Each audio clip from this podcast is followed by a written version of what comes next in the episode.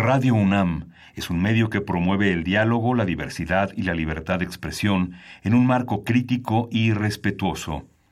Los comentarios expresados a lo largo de su programación reflejan la opinión de quien los emite, mas no de la radiodifusora.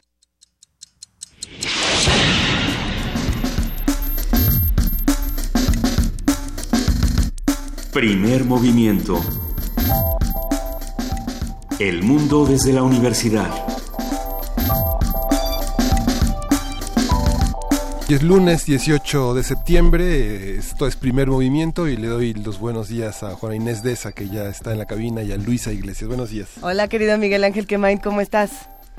Pues con un fin de semana eh, intenso después de informes, eh, gritos y muchísimo dolor en el país en general. ¿Qué habrá sido lo más intenso, querida Juana Inés de esa jefa de información? Buenos días, pues, eh, pues la, la, tristeza de tantísimos, de, de tantísimos conacionales en, en Chiapas, sobre todo en Oaxaca, todos estos que se quejan de que, de que están olvidados de que tanto el gobierno como la, la sociedad civil se ha olvidado de ellos, ¿no? sobre todo en, en Chiapas.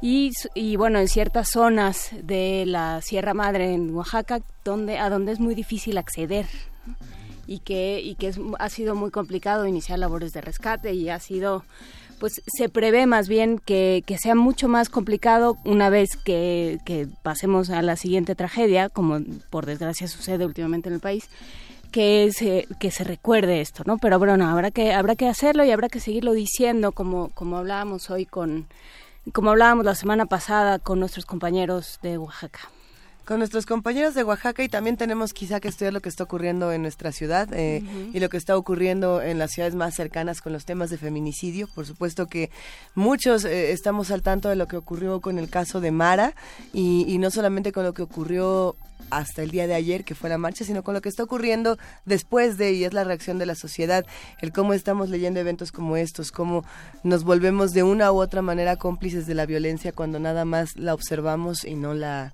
y no nos volvemos actores en la sociedad. Sí, justamente. Es, es, todo un tema ese asunto. Sí, y lo que señala Juana Inés que es la cabeza, es, es, es la aparición de un gran síntoma que muestra la complejidad, las contradicciones que tienen todos estos acontecimientos, lo que señala Juana Inés en torno a nuestros compatriotas, a nuestros hermanos de Oaxaca y Chiapas, que muestra el olvido y la dificultad para acceder, para poder ayudarlos. Imagínense para poder vivir en esos espacios tan tan, tan, tan acotados, tan limitados, tan mm, olvidados. Sin duda no es una semana fácil, no, no es un arranque de semana fácil, pero nos da mucho gusto poder compartir con todos los que nos escuchan que en este momento estamos en Radio UNAM y a partir de las 8 de la mañana por primera vez TV UNAM se suma a este espacio en una transmisión completamente en vivo.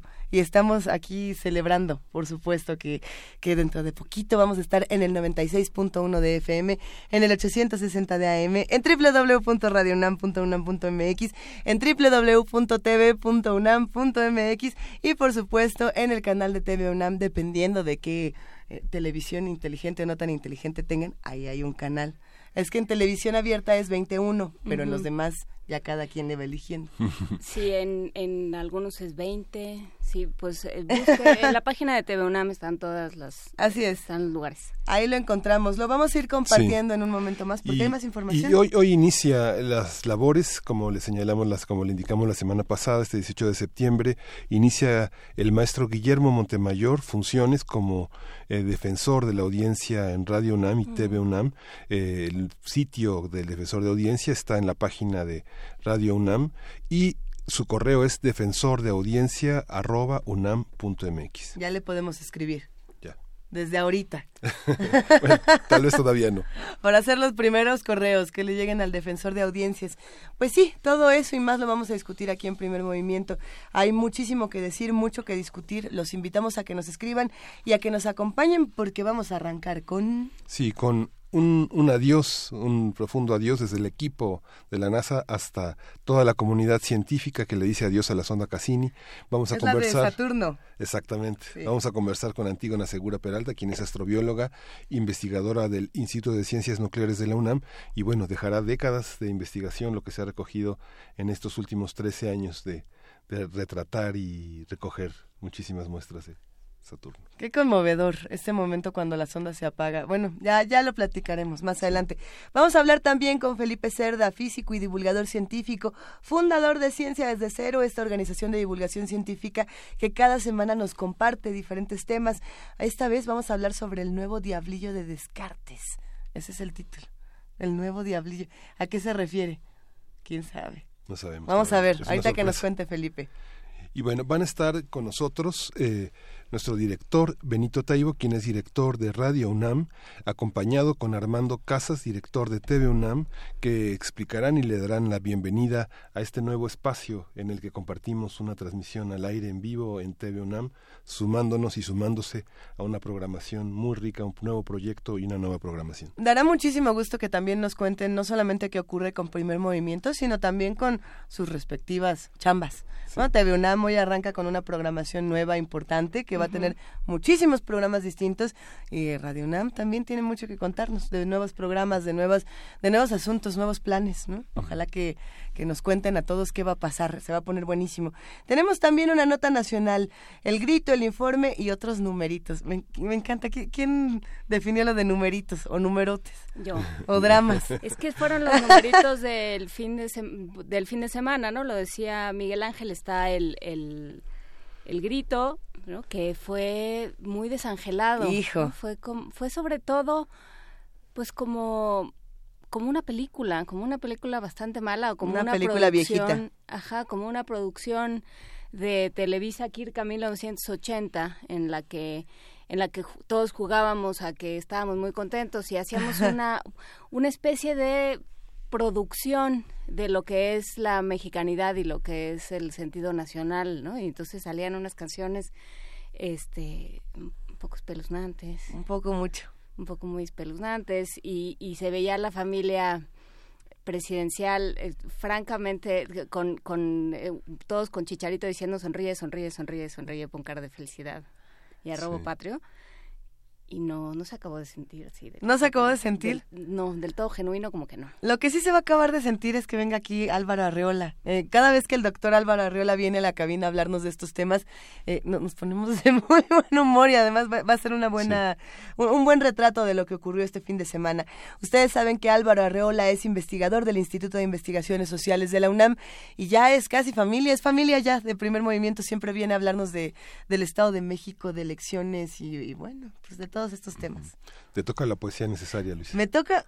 Yo estoy ¿Eh? segura de que te toca a ti, Miguel Ángel. No, te toca a ti. A mí me gusta. Qué bueno que me toque. No, hice una, no hice un sesudo análisis de las eh, de, la alternancia alternancia de la semana pasada y le, te toca, Luisa. Qué bueno que me toque porque desde ahorita ya, ya lo tengo preparado. En un momento más les compartiremos qué es. Y los invitamos a que se queden con nosotros porque por ahí de las 9.20 tenemos una mesa muy buena que hacer con esta ciudad típica en tiempos atípicos.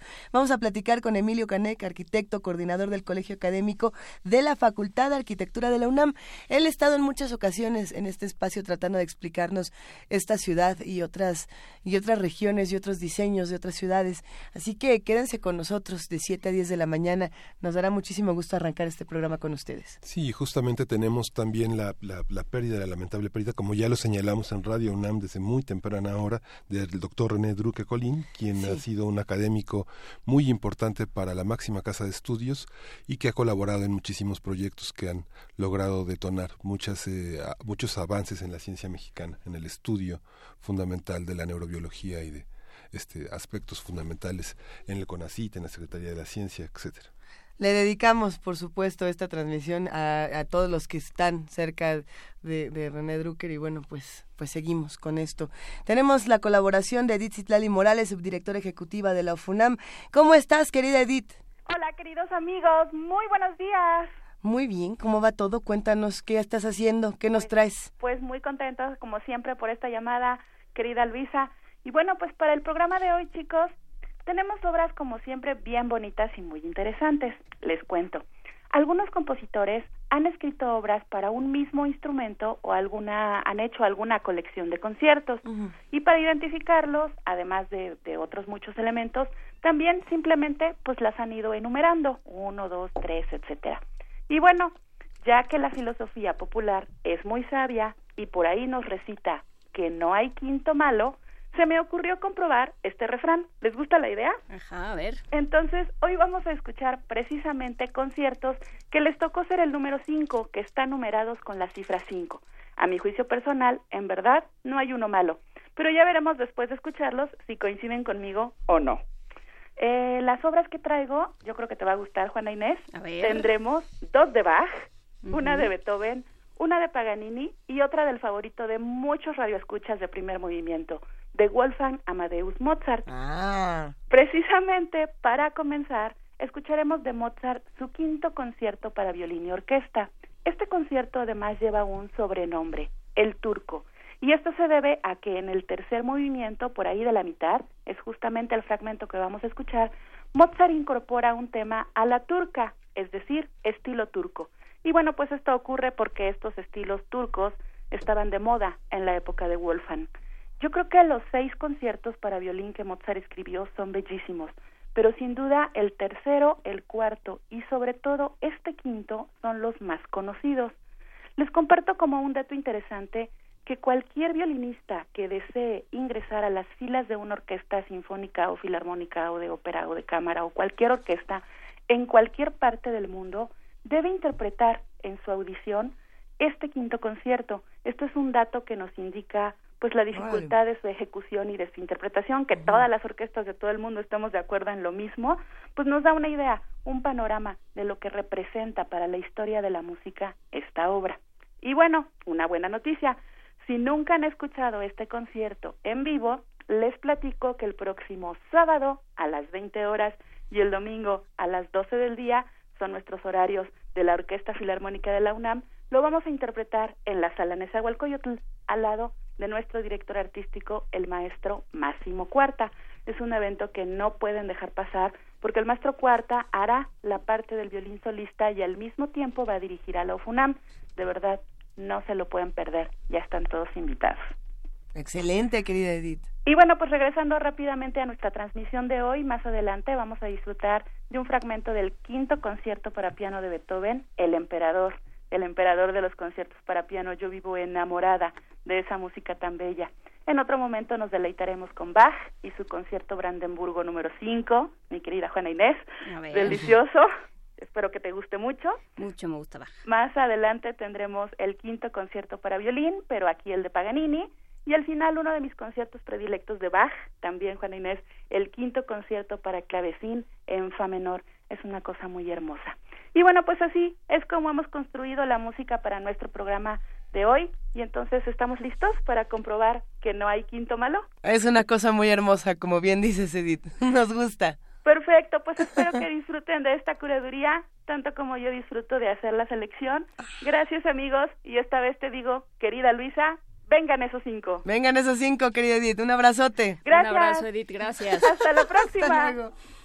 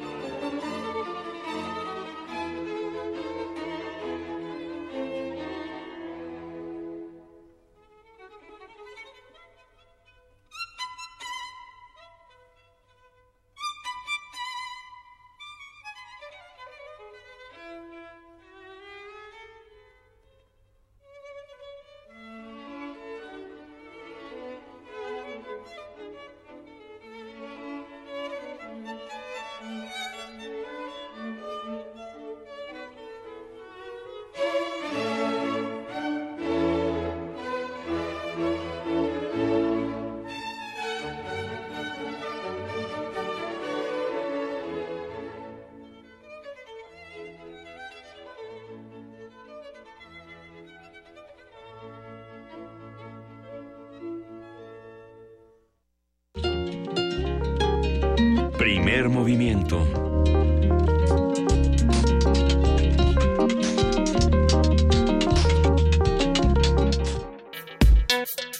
Lunes de Ciencia. De acuerdo con la NASA, el pasado viernes la sonda Cassini ingresó en la atmósfera de Saturno, como se había previsto desde abril, para desintegrarse tras 20 años de recopilar valiosa información del espacio, como la posibilidad de que se puedan habitar dos de las lunas de Saturno, Encelado y Titán. Y bueno, la sonda Cassini fue lanzada el 15 de octubre de 1997 junto a la sonda Huygens, considerada el primer artefacto construido por el ser humano que logró posarse en una luna de otro planeta. La información recopilada por Cassini durante su misión es de tal magnitud que según los expertos se necesitarán décadas para analizar todos los datos recogidos. La emoción que esto nos produce nos invita a tener una charla eh, de lo más eh, conmovedora para muchos de nosotros con la doctora Antígona Segura Peralta. Ella es astrobióloga, investigadora del Instituto de Ciencias Nucleares de la UNAM. ¿Cómo estás, Antígona? Buenos días. Hola, ¿qué tal? Buenos días. Un gusto volver a, charlar contigo en, una mañana tan importante. Cuéntanos, por favor, antes de pasar a, qué pasó con la sonda Cassini, ¿qué, era y qué representaba para la NASA y para todos nosotros? Pues, bueno, la, la sonda Cassini nos permitió conocer el sistema de Saturno, con sus anillos, es este planeta, es el segundo planeta más grande del sistema solar que tiene estos bellísimos anillos y sus lunas, entonces eh, fue una misión que durante siete años nos envió información acerca de las lunas de Saturno y de sus anillos y nos permitió conocer en específico una luna muy interesante que se llama Titán, Titán no podíamos ver la, no podíamos ver la superficie de Titán porque es un es un satélite que tiene es el segundo más grande del sistema solar también, pero resulta que no su atmósfera es muy gruesa y está llena de una niebla naranja y no podíamos ver su superficie. Entonces junto con Cassini fue otra navecita, una pequeña nave que se llama Huygens y eh, pues Cassini digamos que la dejó eh, sobre Saturno, sobre Titán, perdón, y eh, Huygens este, eh, salió de, de, Cassini, cayó en, en, este, en Titán y llegó a la superficie de Titán. Entonces pudimos ver la superficie de Titán, la atmósfera de Titán mientras caía eh, Cassini y conocimos este mundo fantástico que está en eh, que es una de las lunas de, Saturno que cuando tiene dunas que tiene lagos de metano y eso por ejemplo lo conocimos gracias a Cassini los los anillos de, de, Saturno por primera vez los vimos así con todo detalle los habíamos visto alguna vez con, con el Voyager así de, de cuando Voyager pasó por por estos eh, por estos por estos eh, eh, perdón por los anillos también, pero esta vez pudimos, o sea, Cassini pasó tantas veces que pudimos ver cómo sus los anillos de Saturno vibran, por ejemplo. Entonces tienen eh, tienen como onditas que se van transfiriendo a través de todo el todo, el sistema de, de, anillos. Los anillos son no son más que eh, eh, pequeñas rocas de hielo, o pequeñas rocas y hielo que están alrededor de Saturno, pero están muy bien organizadas y por eso parece como si fueran una, una un objeto sólido, pero en realidad no lo es. Y teníamos además un anillo que es el anillo E de Saturno, que era un misterio, pero nosotros sabíamos cuál, eh, eh, por qué estaba ahí ese anillo, porque es de hecho el anillo más extendido y no se había visto en los, en los telescopios de Tierra, desde la Tierra, porque eh, resulta que es un anillo que es muy tenue, o sea, tiene partículas muy, muy pequeñas, y es el más lejano, y como les decía, es el más extendido. Y resultó que el quien estaba creando ese anillo E, pues es la luna Encelado, que está dejando partículas, que está enviando lanzando chorros de hielo y que está dejando este rastro de partículas y en realidad ese anillo es el rastro de partículas que deja Encelado. Y el siguiente misterio que ahora hay que resolver es cómo le hace Encelado para poder lanzar chorros de, de hielo al espacio porque para eso pues se necesita una fuente de energía interna que todavía no entendemos del todo y estamos tratando de comprender cuál es la estructura interna de Encelado y por qué eh, esa estructura permite que salgan estos estos chorros ¿no? entonces lo que es cosa podría pasar horas y horas platicándoles de todo lo que Cassini hizo por nosotros en estos siete años que fue permitirnos conocer este increíble sistema de, de, cuerpos de Saturno, lunas y anillos. ¿Siete años? Siete años, así es.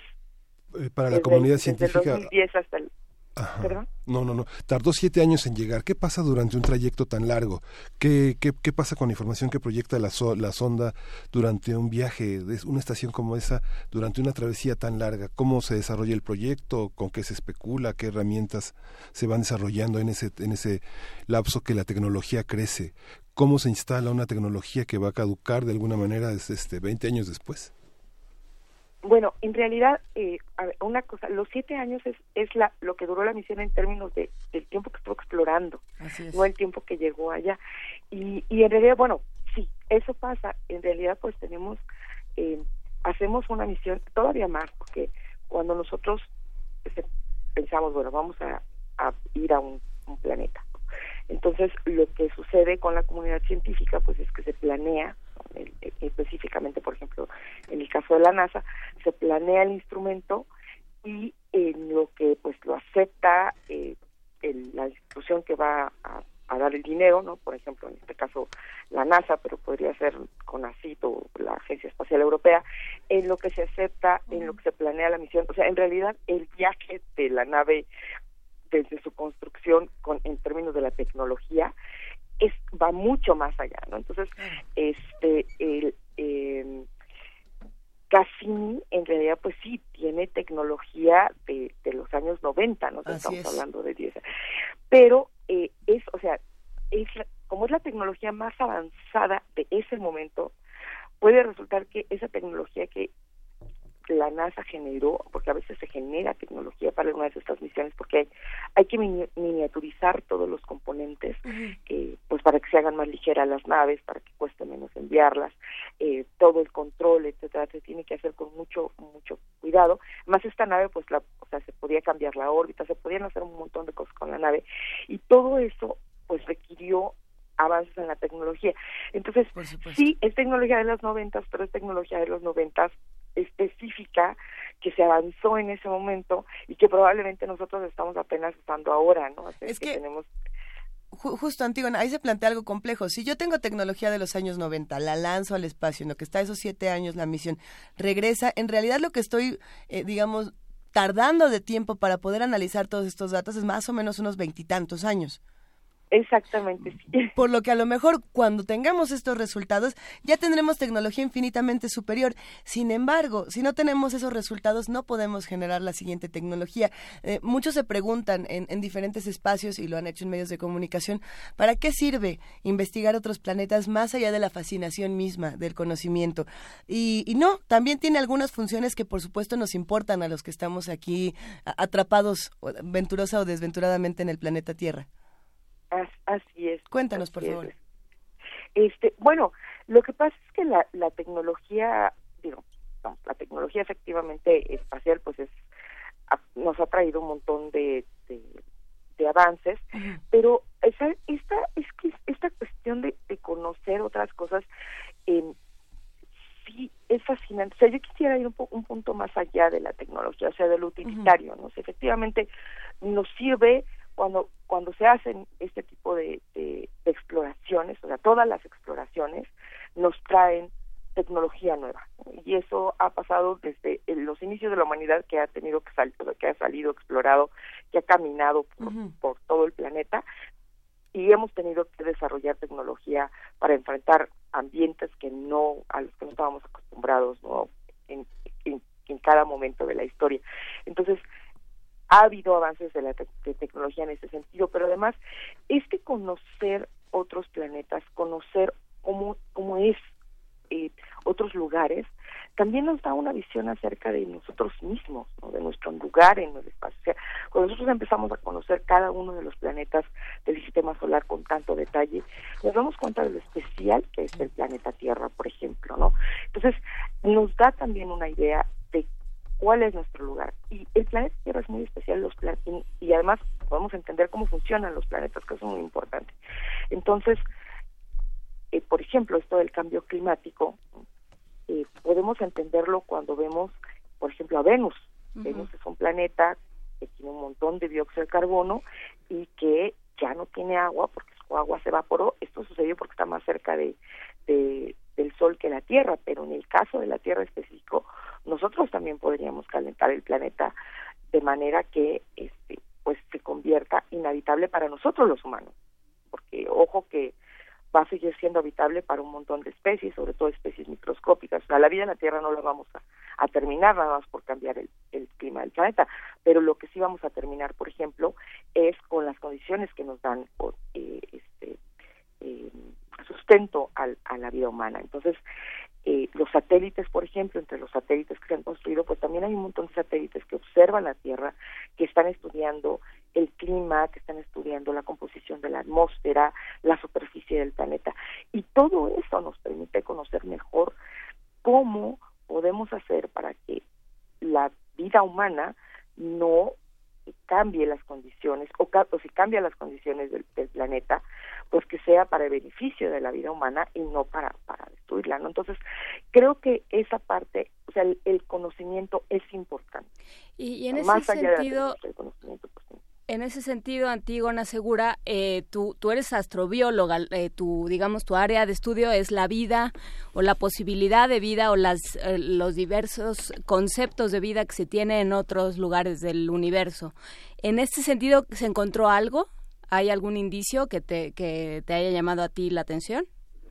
Pues no, no, no, no, no tenemos hasta ahorita ah. ningún ningún inicio de este, ningún saturnino por ahí, ningún, indicio de vida este en, en otro lugar que no sea la, la Tierra.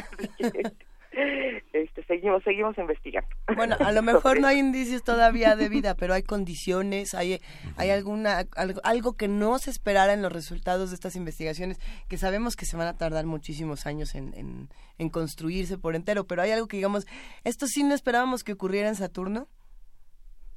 Este, bueno, a ver. Aún no sabemos aún no sabemos, este, yo quiero ser muy cuidadoso porque luego dicen, ay, es que los, los, este, los, una científica dijo que, entonces, eh, bueno, a ver, lo que, lo que sucede con, con la búsqueda de, vida en el universo es que, pues en parte, tenemos que entender cómo funciona la vida en la Tierra, cómo funciona esta relación entre la Tierra y, la vida. Entonces, eh, estamos buscando otros planetas, estamos buscando lugares en donde haya condiciones para, para la vida no humana, esto es muy importante decirlo, los planetas que estamos buscando en, en planetas en general pues lo estamos buscando para entender mejor sobre cómo cómo cómo se forman los, los sistemas planetarios, cómo evolucionan, pero además de paso pues estamos buscando si hay planetas habitables o potencialmente habitables. Entonces tenemos una serie de características para planetas potencialmente habitables, pero todos estos son para eh, condiciones de organismos microscópicos. Entonces, de hecho, cuando lleguemos, cuando tengamos los instrumentos para observar las atmósferas de estos planetas, lo que va a suceder es que pues no les vamos a poder decir cómo son, vamos a poder ver los desechos que generan estos organismos o cómo cambian el planeta, por ejemplo, pero no vamos a poder decirles, ah, miren, no, nos vamos, no les vamos a poder enseñar una fotografía de los extraterrestres. Entonces, tal vez va a ser un poquito decepcionante, pero este pero bueno, hasta ahorita, digamos, estamos trabajando en construir instrumentos para detectar planetas. por lo pronto, no tenemos evidencia de, vida, pero estamos trabajando en eso. Es, emocionante también no tener estas evidencias para seguir investigando otras cosas tan tan relevantes que ocurren en otros planetas y en otros espacios. Pero eh, por aquí nos están preguntando y también llama mucho la atención eh, qué va a pasar con las ondas a partir de este momento. Eh, ¿qué, qué, qué sondas se encuentran en el espacio? ¿Qué investigaciones están ahora avanzando que tenemos que seguir? Ay, bueno, es tenemos muchísimas, muchísimas, muchísimas ondas. Pues nada más en Marte eh, está el, el, rover Curiosity, está más De hecho, por ejemplo, en Marte están dando vuelta a los orbitadores todavía, y nos están mandando. ¿Qué es lo que está pasando ahora? Normalmente las misiones pues se mandaban, eh, tenían como un tiempo de vida, digamos seis meses, dos meses, pero después nos dimos cuenta que pues muchas misiones pues seguían funcionando, ¿no?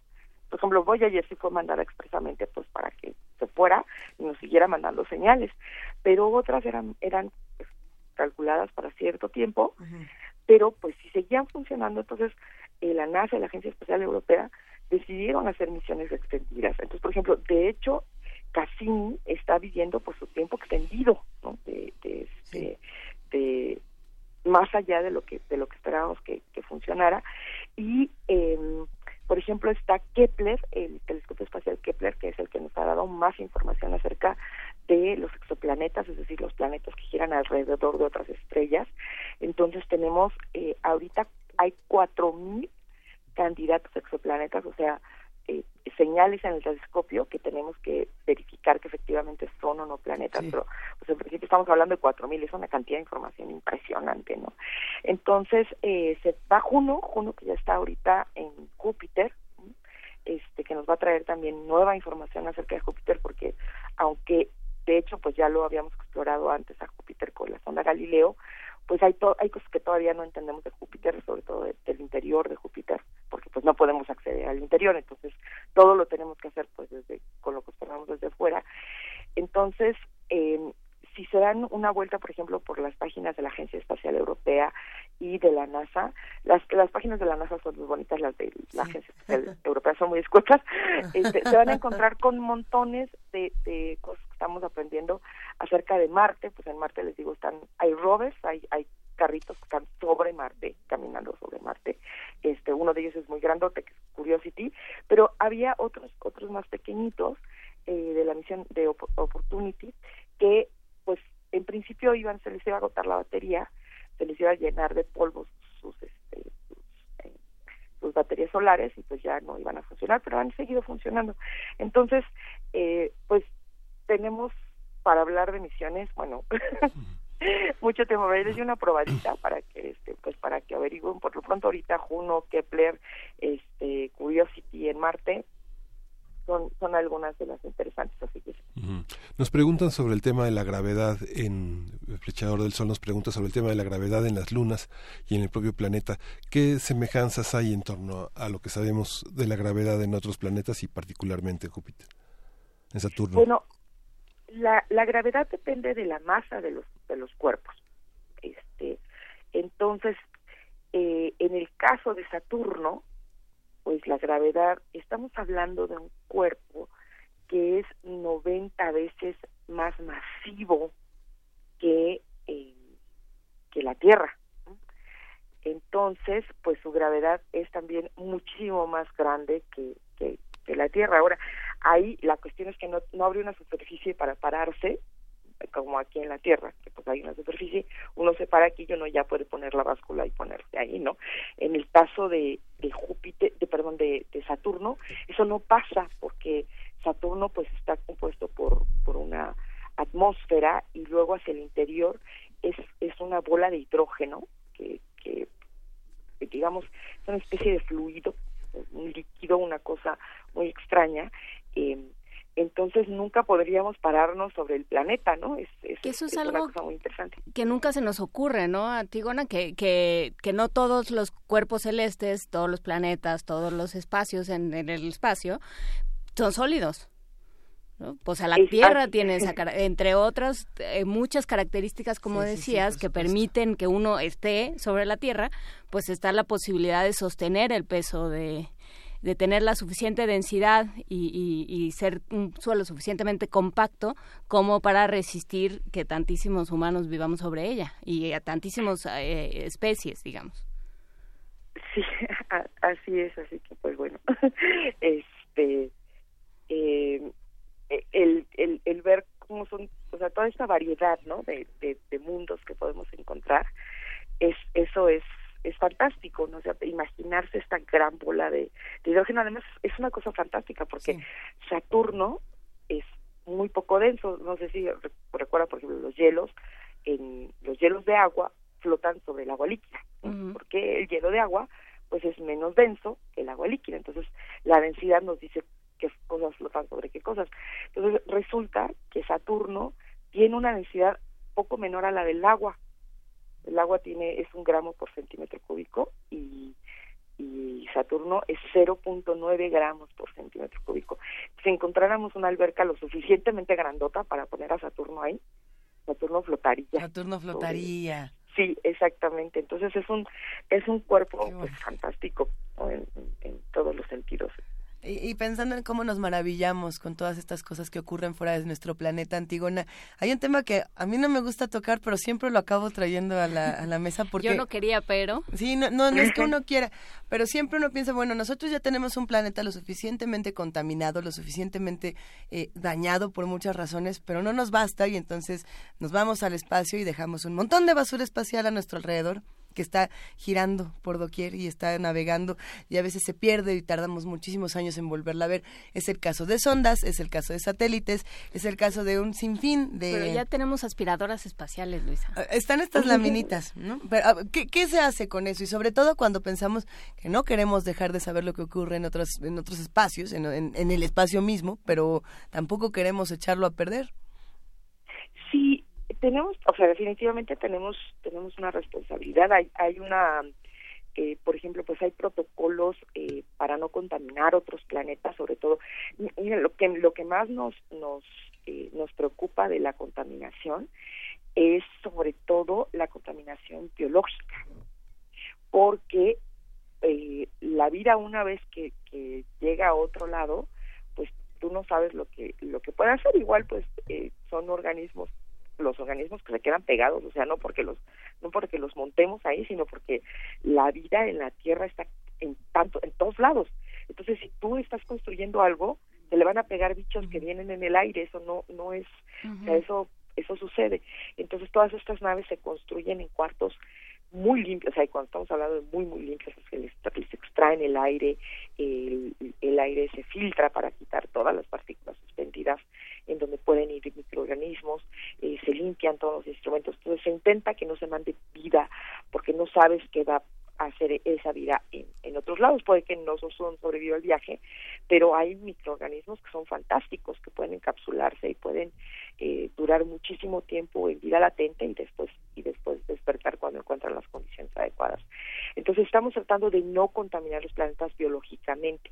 La, la materia no orgánica como este, pues los eh, pues los metales, ¿no? De los que están hechos estas estas cosas, esos son un poquito difíciles de deshacerse dependiendo de el, ambiente, ¿no? Por ejemplo, en Venus eh, cuando fueron la, sonda Mariner, que fue la que aterrizó en Venus, esa sonda ya no existe. esa, esa sonda se achicharró y fue degradada por los 450 grados de temperatura y la lluvia ácida, este, literalmente llueve eh, ácido sulfúrico.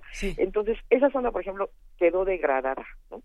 El que eh, la sonda Galileo también entró a, a, Júpiter, así como, como Cassini cayó, bueno, la mandamos a, a caer en, en, Saturno. Esas ondas, esas ondas con la presión y las y nada más la temperatura de entrada, eventualmente acaban, bueno, en el caso de Galileo desplegó un, un o sea, paracaídas para ir un poco más lento, pero eventualmente conforme vaya hacia adentrarse hacia el planeta va a quedar completamente destruido por sus por el por las condiciones internas del planeta, ¿no? La, presión y la temperatura. Y lo mismo va a pasar, por ejemplo, con, con Cassini. Entonces, en realidad, eh, sí, por ejemplo, en Marte, pues sí estamos dejando un poquito de chatarra, pero en otros plan en otros cuerpos planetarios es, es o sea, esa, esa chatarra se va a destruir por completo y va a pasar a formar parte del material, ¿no? De, del planeta sin que le haga absolutamente al planeta nada eh, alrededor, o sea, la, basura espacial que nos habría de preocupar es la que ponemos aquí luego luego en órbita, porque por ejemplo, bueno, el Voyager es una navecita en la inmensidad del espacio que realmente pues es, es una cosa, o sea, no contamina en el sentido que no está perturbando nada. E, en, ese sentido, porque hay que pensar como qué es la contaminación, ¿no? La contaminación pues es una perturbación en el medio que puede afectarlo, ¿no? Pero no lo afecta en nada, es una, pues sí, es un pedacito de metal que está ahí en la inmensidad del espacio en realidad no lo afecta nada. En el caso de, de este eh, pues de la Tierra tenemos un montón de chatarra espacial que de vez, de vez en cuando cae, pero es que todas las órbitas están disponibles, ya casi todas mapadas. Entonces, la mayoría son por satélites, pues de los que los científicos no tenemos control, militares, ¿no? Entonces, ahí pues habría que reclamarle a otra sección de la población que no somos los científicos acerca de específicamente de toda esa chatarra que está en el espacio. No te estamos reclamando, Antigua. No, no, no, es cierto. qué tema tan interesante y sin duda nos está dejando muchos pendientes. Por favor, platica con nosotros pronto en cuanto tengamos un nuevo hallazgo espacial, una nueva sorpresa que podamos compartir con todos los que hacen comunidad con nosotros. Eh, muchísimas gracias por, por la charla. Te mandamos un gran abrazo. Ella es la doctora Antígona Segura Peralta, astrobióloga, investigadora del Instituto de Ciencias Nucleares de la UNAM. ¿Qué opinan de lo que pasó con Cassini y de lo que pasa con todas estas ondas, con todas estas investigaciones espaciales? Estamos en arroba P Movimiento, en diagonal Primer Movimiento UNAM, en el teléfono 55 36 43 39 y tenemos música tenemos música de concierto para piano número 5 que se conoce como Emperador. Vamos a escuchar el primer movimiento de esta obra de Ludwig van Beethoven y es un, una de las fue escrito entre 1809 y 1811 en Viena y está dedicado al archiduque Rodolfo de Austria que era amigo, alumno y mecenas de Beethoven. Es el último concierto para piano de este compositor y probablemente el más conocido. Vamos a escucharlo.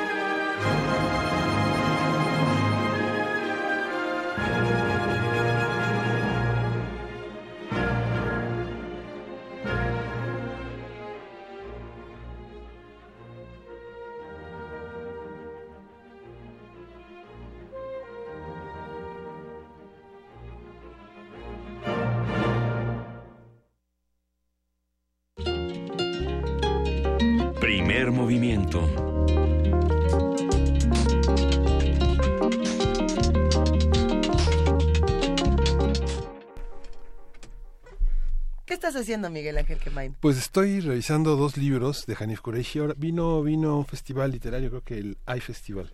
Ah, Hanif sí. Kureishi anduvo por aquí. Kureishi nació en 1954, es uno de los grandes eh, escritores británicos, es comendador de la orden eh, británica y Ben Brighter, él ha ganado el Book Award. Y tenemos dos libros para regalar. Uno es uno de los primeros libros que lo afamó, que es El Buda de los Así es. Suburbios. Que dicen que es una verdadera maravilla. Es la verdad yo no tenía el placer es de leerlo. Es un mosaico de la cultura pakistaní en, en Londres, Ujú. de cómo hay una parte que no logra integrarse a la vida londinense y que siempre se queda en el mundo pakistaní. Curiosamente, él trabajó como un adaptador de, los, eh, de la obra de Shakespeare para niños y para jóvenes. Entonces, eso le hizo tener un taller permanente de, de escritura que ha llegado hasta esta visión en español Claro. que se llama Intimidad. Ha escrito muchísimo, Kureishi, este, es Qué autor del álbum negro, es muy bonita edición, es una edición limitada de anagrama y está para nuestros radioescuchas eh, por teléfono. Los primeros que llamen van a tener este este ejemplar. ¿Cuál es el ejemplares. intimidad? Intimidad es, este es el más novedoso. Intimidad es muy es muy interesante, ya se llevó al cine, hay una película Bueno, este, hay una ajá. película de intimidad, es una es la historia de cómo alguien se desena- desenamora, cómo se destruye una pareja, cómo van construyendo un espacio de tensión y de ile- ilegitimidad y de y de pérdida del amor. Y es justamente cómo se van construyendo unas relaciones de odio después del amor. ¿no? Tiene, Ay. tiene una particular capacidad, Hanif Kureishi, para como para radiografiar a los seres humanos a través de la prosa. ¿no? También está este otro que se llama Mi oído en su corazón, que es sobre, sobre la muerte y sobre todo sobre la... eh, cómo, cómo se va cómo se va desgastando la relación entre un padre y un hijo al final de la vida de este. Y es sí es una eh, y, y este otro de, de ay, no me voy a acordar pero por, por supuesto intimidad A ver, corríjanme si me equivoco mientras buscas el título, querida Juana Inés. Eh, Kureishi no solamente es autor, sino, bueno, no solamente Siempre escribe literatura. ¿Siempre es medianoche? ¿Esa cuál Siempre es? es medianoche. es también una historia de amor que acaba Horripilante. muy mal sí Es, es que no no estoy tan segura, ahorita, ahorita lo, lo investigamos. Kureishi tengo la impresión de que es guionista cinematográfico, además de eh, ser Bella, autor de Mi Bella literatura. Lavandería. Y, y en este asunto, lo que se percibe en muchos de sus libros es precisamente eso, estas imágenes completamente cinematográficas o esta construcción de escenas eh, que se hace con tanto cuidadito y con tan meticuloso como solamente algunos cineastas lo pueden hacer y por supuesto los mejores escritores, ¿no? Sí. ¿Cuáles regalamos y cómo los regalamos, Miguel Ángel? Lo repetimos. Es por teléfono El Buda de los Suburbios, que está en la colección Compactos de Anagrama y en la edición limitada también en Anagrama Intimidad. Hanif Kureishi. Hay que llamar y pedirlo. 55 36 43 39 es el teléfono donde se pueden llevar estos libros. Les pasamos nuestras demás redes sociales. Estamos en arroba P Movimiento, en diagonal Primer Movimiento UNAM y por supuesto que también tenemos correo electrónico Primer Movimiento UNAM arroba gmail.com donde nos pueden mandar postales sonoras, recomendaciones para poemas.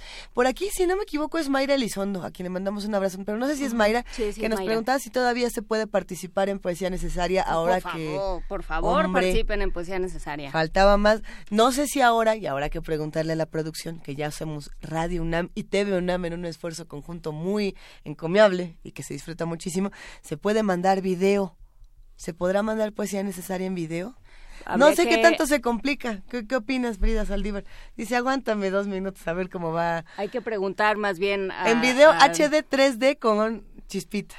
¿No? Bueno, eso sí existe. Así No como sé qué estos es eso. videos que te pones lentes y no, ahorita lo discutimos.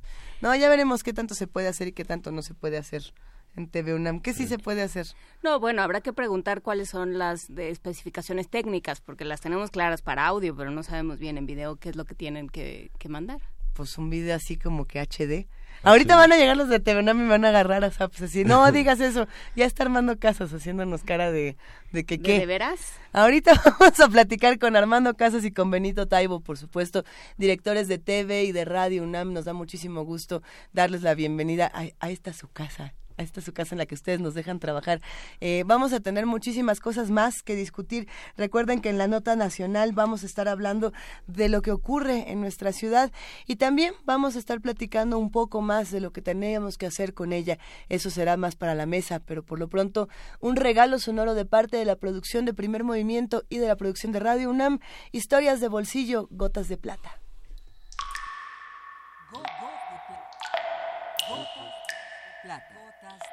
Gotas de plata.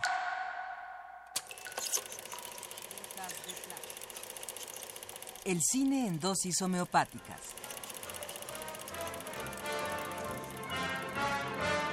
Con Carlos plata.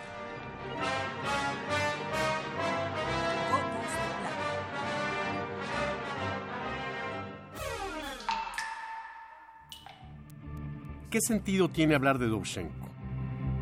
Nunca antes se han podido ver tantas películas como ahora. Hoy la exhibición cinematográfica, en salas, en televisión abierta, cable, en video y en DVD, incrementan las posibilidades de tener acceso a una enorme cantidad de películas. Y sin embargo, en México es prácticamente imposible conocer las películas de Alexander Dovchenko. Hoy la cinefilia conoce un nuevo auge.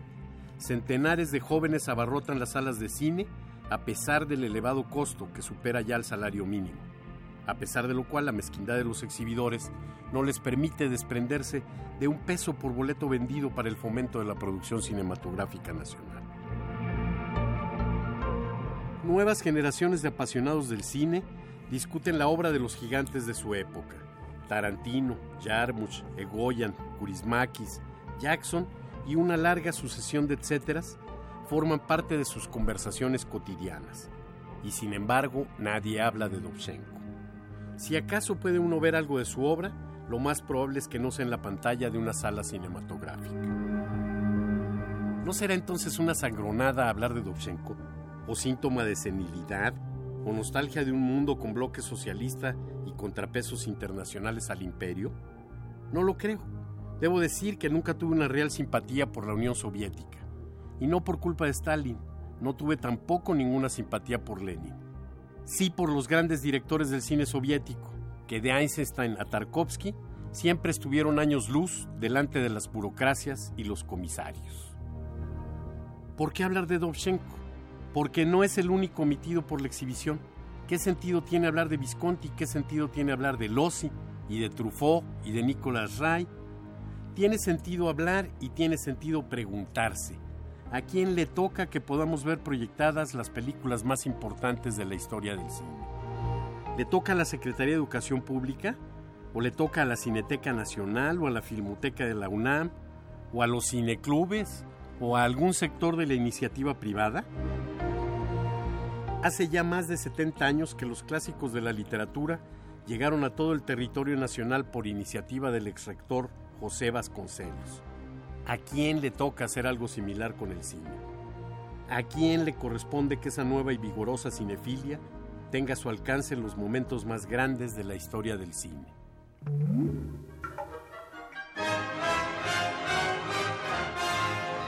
Hasta aquí la dosis de hoy.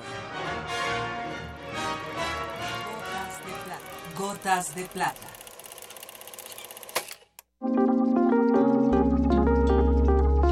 Primer movimiento. Hacemos comunidad.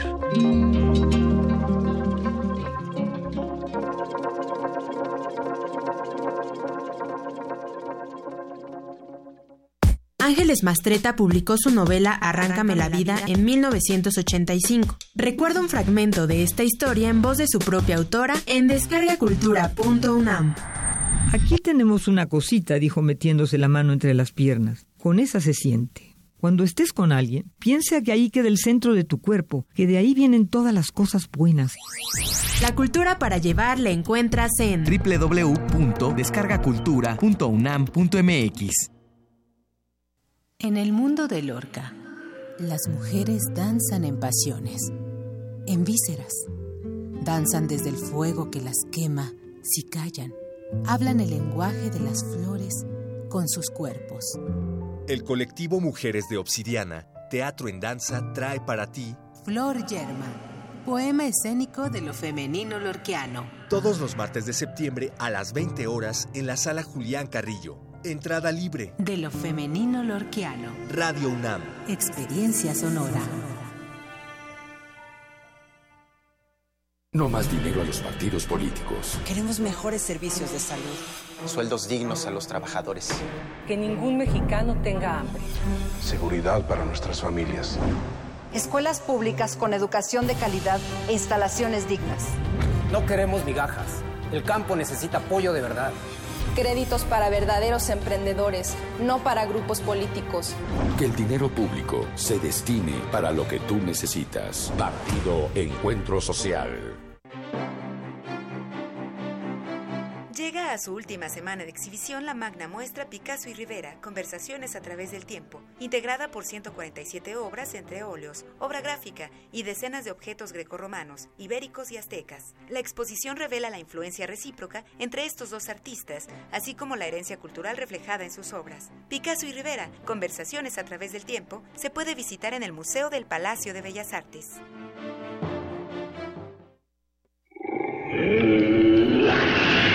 En la UNAM se escriben historias de éxito. En Fundación UNAM hacemos que estas historias sean posibles, ya que becamos anualmente a más de 68 mil universitarios. Súmate 5340-0904 o en www.funam.mx. Contigo hacemos posible lo imposible. Náhuatl, Mixteco, Maya, Celtal, Tzotzil, Zapoteco, Otomí. Las lenguas originarias de México reunidas en un espacio de interculturalidad. Calme Cali. Calme Cali. Acompáñanos a conocer las diferentes culturas indígenas de nuestro país en voz de sus hablantes. Todos los jueves a las 10 de la mañana. Retransmisión domingo 15.30 horas. Por el 96.1 de FM. Radio UNAM. Búscanos en redes sociales, en Facebook como Primer Movimiento UNAM y en Twitter como P Movimiento o escríbenos un correo a primermovimientounam@gmail.com. Hagamos comunidad. Y ya son las 8 de la mañana con 4 minutos de este lunes 18 de septiembre, aquí con Juana Inés de ESA, Miguel Ángel Quemain, Luisa Iglesias y en este momento nos da muchísimo gusto decirles que además de recibir a dos invitados importantísimos en esta cabina para nosotros y para todos los que hacen comunidad con nosotros, hay que decirles que esta es la primera hora de primer movimiento en TV UNAM y Radio UNAM juntos. Y pues bienvenidos a todos los que nos están observando nos sentimos un poco observados. Eh, se habrán dado cuenta de que esta cabina no está sola y aquí está con nosotros Armando Casas, director de TV UNAM. Bienvenido, querido Armando. Muchas gracias. Y Armando Casas no está solo. Aquí está Benito Taibo, director de Radio UNAM. ¿Cómo estás, Benito? Muy feliz. Estamos arrancando esta, este experimento junto con TV UNAM y Armando decía hace unos minutos que era histórico. O sea, lo, lo, es porque pues nunca se había hecho, así de sencillo. O sea, nunca, en los 80 años de Radio UNAM, no había pasado este, que tuviéramos simultáneamente televisión de, de, con la radio. Entonces, eh, si bien en el país y en otros países hay este, esto, esto ya es común en algunas estaciones, uh -huh. el radio con la televisión, pues en la UNAM no lo habíamos hecho. Y hoy arrancamos esto, 80 años de existencia de Radio UNAM eh, y la historia de UNAM, que, que, es más corta, pero es muy interesante, pues también, que coincide además con que este es el primer programa de la nueva programación de esta época. Es decir, estamos arrancando en este momento los nuevos programas de TV UNAM. Así es. ¿Qué, qué otros programas? Digo, ya que estamos por ya acá, que vienes por aquí. Ya que estamos platicando y estamos Sí, aquí tranquilos, gracias, amaneciendo juntos. ¿Qué está haciendo TV UNAM? Se ha, re- se ha reinventado y se ha reconfigurado de una manera muy bella y tienen muchas cosas que ofrecer. Pues mira, mira, abre los ojos. Mira, Hoy precisamente a las ocho y media estrenamos el programa La Hora Elástica con Fernando Rivera Calderón, con Marisol Gacé, Luisa Iglesias, Rafael Tonatiuh, Pepe Gordon, en fin, este, en fin, tenemos un reparto espléndido. Es un programa que se llama La Hora Elástica porque pues no sabemos hasta dónde se puede estirar la hora. Se puede, esa es, es parte del juego, del reto, de algo que la televisora Que dure lo que probar. tenga que durar. Lo que tenga que durar y bueno, pues será más de una hora, lo estiraremos tan, hasta donde se pueda. ¿no? Pero sí va a ser estirado y así es como, como está el programa. Es, es un programa... Eh, eso no va a suceder aquí, ¿eh? No va a haber... ¿No va hora elástica? no va a haber horas elásticas, ¿no? No, no, y tienes razón, Benito, la verdad es que no es fácil, porque además... Es parte del juego que estamos, pero no es fácil. No, no. Eh, eh, las pautas a las que estamos obligados como televisora, igual que radiodifusora, pues no nos permiten también hacer lo que se nos dé la gana. Tenemos que hacer cortes este, de estación, tenemos que tienen que dar un tiempo y tal. Pero sí sí nos permitimos ese, ese, ese juego, ¿no? Este, y si es verdad, efectivamente el programa no sabemos cuánto, cuánto dura y se estira pues hasta que no rompamos la, posibilidad, la liga, pues sí. Entonces, pero además es un programa de humor, de, de humor, eh, este, Luisa que, que es participa ahí, además que está espléndida, véanla, por favor. Eh, Óiganla, si no la pueden ver. también. Ahora la pueden ver dos veces. Ah, Hoy mismo, ella es nuestra gran madrina porque estrenamos con ella dos veces. Eh, es un programa de, de, humor que, que, que, la verdad en, la televisión universitaria nos hacía falta. Yo, yo he escrito constantemente y creo que en eso nos hermanamos, además con, con Radio UNAM y ahora con la revista de la universidad, que la universidad tiene que ser seria, por supuesto, en todos sentidos, pero no solemne y el humor es parte de nuestra vida y es una de las partes más ricas. No, no les digas, ellos lo, tienen bastante claro. Hay ¿eh? que ser solemnes cuando hay que ser solemnes y hay que tomarse las cosas en serio, ciertas cosas en serio, eh, pero, pero por supuesto... en serio siempre. Pero por supuesto que, que la risa y que el humor es una forma de, sobreviven, de sobrevivencia, es una forma de leer el mundo también y es una forma de aproximarse también a los fenómenos. Y esto también está en Radio UNAM, que también va a estrenar otras, eh, otra serie de de series. Que ya se puede contar aunque sea una... Podemos contar muy rápidamente. Sí, arrancamos un programa los miércoles eh, que se llama Escuchar y Escucharnos que tiene que estar en comproducción con el CIEG, el Centro de Investigaciones en Estudios de Género, y que conduce nuestra queridísima, queridísima Amalia Fernández. Saludos a Amalia, que está del otro lado del video. Ella estará los miércoles también. La Ciencia que Somos, un programa de divulgación de la ciencia de hora y media todos los viernes con Ángel Figueroa a, a partir de la una y media de la tarde. Es decir, con la DGDC. Con la Dirección General de Divulgación de la Ciencia. Gracias. Todas las siglas que tengamos están, están aquí. Estoy en tu mente. arrancamos también eh, el, un programa en colaboración con el programa universitario de estudios de género, la, ah, se llama El Árbol de las Ideas, una maravilla que tiene que ver con filosofía, arte, cultura, ciencia, todo mezclado, contando cómo somos y de qué somos. Y bueno, rápidamente también estrenamos un nuevo programa semanal que se llama Cuando el rock dominaba el mundo. Ah, con, qué bonito. Con Jaime Casillas. Está, bueno, tenemos un montón además compartimos también algo que es interesante. Con la revista de la universidad, ah, que también tiene nueva época, tiene su versión radio y su versión televisión. Las tres son totalmente distintas, pero las tres son parte de un mismo espíritu. Que además lo, lo interesante es que como la, la, revista está conseguida de manera monográfica, pues también extiende ese, mm. ese análisis monográfico a su programa de radio y al programa de televisión.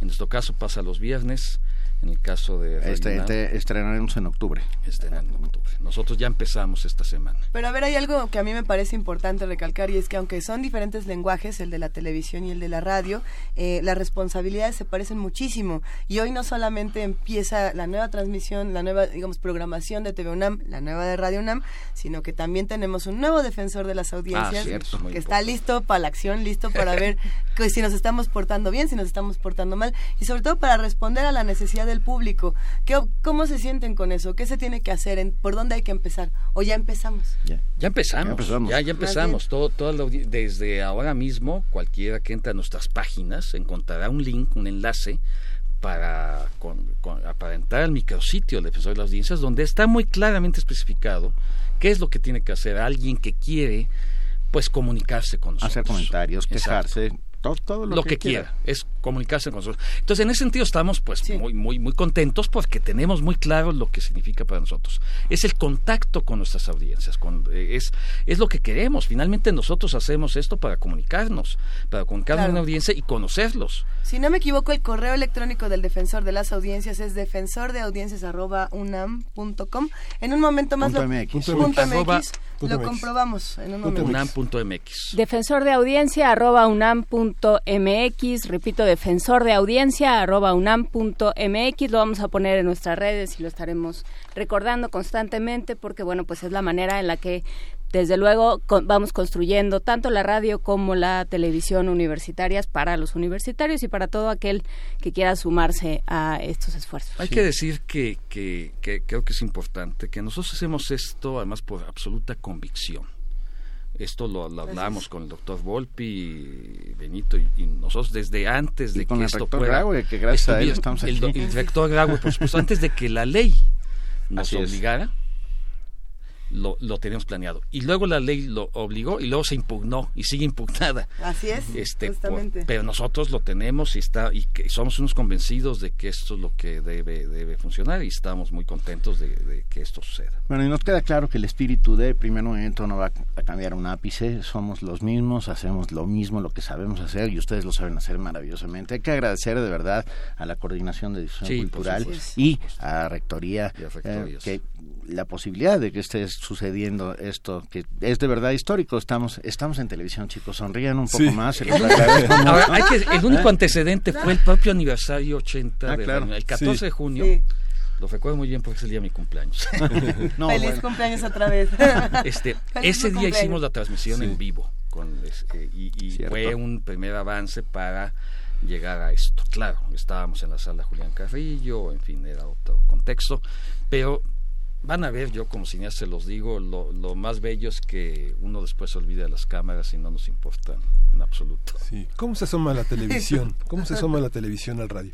Hemos visto en otras experiencias que fundamentalmente comerciales que la televisión eh, es, como un registro. ¿Cómo registra, ¿Cómo registra la televisión? ¿Cómo se asoma a un programa como Primer Movimiento que está dedicado a la conversación, que está dedicado a la interpretación y al comentario de, de lo más importante que viene desde la universidad? Mira, Miguel Ángel, si, si efectivamente, como tú bien dices, hay experiencias mundiales y nacionales muy conocidas de, de este contacto de la radio con la televisión, es porque efectivamente el, la audiencia, el público le interesa, le interesa en algún momento ponerle rostro a, quien está atrás del micrófono, en algún momento ponerle rostro a quien está invitado, no solo a quien está al día a día. La sorpresa no siempre es tan grata, pero siempre es bueno. yo creo que en este caso es gratísimo. En este caso es maravilloso. a ver, primero, ustedes los conocen, yo, yo, pero efectivamente yo en lo personal, y, conozco mucha gente, me parece fascinante efectivamente este, este trabajo, que además no sé, es muy común ahora en, en algunos casos, el, el, que haya esta conversación, haya este, este, este, este espacio radiofónico, pero que puede ser visto, visto como radio. O sea, no, estamos haciendo televisión, porque efectivamente se ha producido, tiene todos los elementos para, pero que al final estamos en el contexto de radio, no estamos en un, en un set de televisión, estamos en una cabina radiofónica y así lo tenemos registrado. Si nuestra cámara más amplia ve inclusive cómo se está la consola, los ve en conjunto, vemos los micrófonos, no están, no tenemos, no tiene micrófonos inalámbricos como hacemos en la televisión, tiene los audífonos, pues me parece muy bien, eso es este estamos haciendo radio que se ve por televisión. se ve por televisión, sí, y se produce como televisión, no, no, es el registro, no es un periscope que eso también no es una cámara fija como otras estaciones de radio, viendo, este, fisgoneando. No, aquí efectivamente están emplazadas las cámaras. Las cámaras además tienen, este, no solo están emplazadas, se mueven. Hay que, hay que, por supuesto, agradecer a toda la producción de TV UNAM que desde la semana pasada, como niños Guerreros héroes se han aposentado aquí desde las 6 de la mañana. Ya hoy tenían la mirada un poco perdida. ¿eh? Dices bien, bien, dices bien Juan Inés, hay todo un equipo también así como hay todo un equipo de radio que siempre trabaja con ustedes, hay toda una cabina de televisión aquí dentro de Radio UNAM que está trabajando con, con, así es. nosotros, un director de cámaras, este, producción, producción, nos pusieron polvo incluso. El director de cámaras muy experimentado, nos pusieron polvo efectivamente. Este Miguel Velasco, que es nuestro director de cámaras, pues es alguien además que también hace radio, así que también estamos en las mejores manos porque él conoce el radio. Vamos a, cerrar un poco esta conversación. Eh, quizá una manera de hacerlo también sería recordar que la llegada de Benito Taibo a Radio UNAM como la llegada de Armando Casas a TV UNAM fue en un momento complejo para las dos eh, para los dos espacios tan importantes que, representan en nuestra universidad y nos sentimos que no podrían estar en mejores manos. Nos sentimos cobijados y nos sentimos seguros de que el, resultado de todas sus empresas y de todos sus planes será aventuroso. Pero eso solo es posible con un equipo como el que tenemos, con trabajadores como los que tenemos, con la base que tenemos, con todos los compañeros que hacen posible, por ejemplo, Primer Movimiento, a los cuales de verdad abrazo desde aquí Frida, estoy viendo los de, ladito Frida, Arturo. ya te dice Frida, habla al micrófono, Benito. Ah, sí, Vania, todos los que hacen posible Primer Movimiento todos los días, que ahora lo hacen. Primer Movimiento TV. Primer Movimiento TV. Diana León también, bueno, todos los, los, los, chicos, Sergio Franco, Enrique en las cámaras, en fin, hay los ingenieros, sí, sí. Hay un equipo también muy amplio. Cuando llegué Benito me dijo, hay 200 en la No son tantos, pero sí son este, pues bastantes. Pues a todos los Esperemos que a la gente le guste. Y ese es el truco. Por favor, que nos escriban, que nos cuenten. nos están viendo en lugares donde nunca nos habían visto. Entonces, eso es importante porque, claro, es decir, esto es muy importante. Si lo TV UNAM se ve a nivel nacional y se puede ver a través del mundo porque tiene una página tv.unam.mx que pasa en streaming, que puede ver en cualquier parte del mundo. Yo pude hacer la prueba, me consta. Y se ve muy bien, la verdad, este tal. Se ve al aire en 26 ciudades, en 22 estados, en el canal 20.1. Se ve a través de los sistemas de cable, todos, todos sin excepción, porque la ley los obliga en el canal 20 o 120, el 20 es en y, y, Total Play, en todos los demás se ven 120. Y efectivamente también creo que eso es una, experiencia importante para este programa que es tan seguido, eh, tal, que también está llegando a nivel nacional a través de la televisión. A ver, vamos a intentarlo entonces. Primer movimiento se está transmitiendo en vivo a través del 96.1 de FM, del 860 de AM, de www.radiounam.unam.mx, de www.tv.unam.mx, del canal 120 de su televisión eh, inteligente o no, o, cableada o no. O 20 solo en el canal Easy y Total Play. 21 en TV abierta. 20.1 en TV abierta. Sí, es que ahí no hay vuelta de hoja. El, sistema digital les ponen 20 y se pone 20.1. Pues todos son punto .1, punto .2.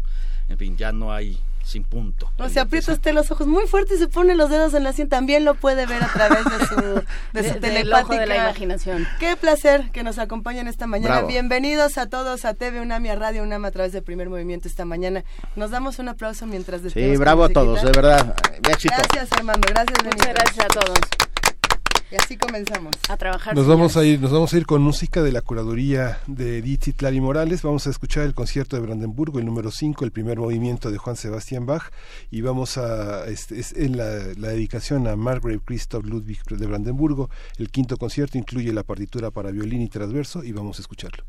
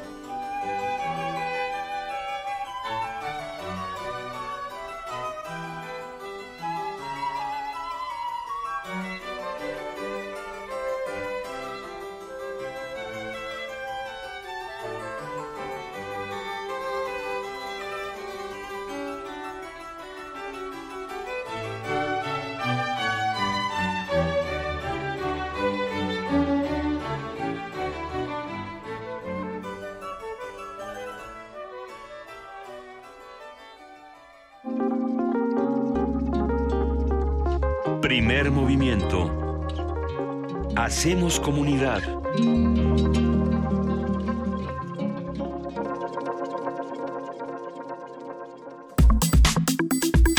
Nota Nacional.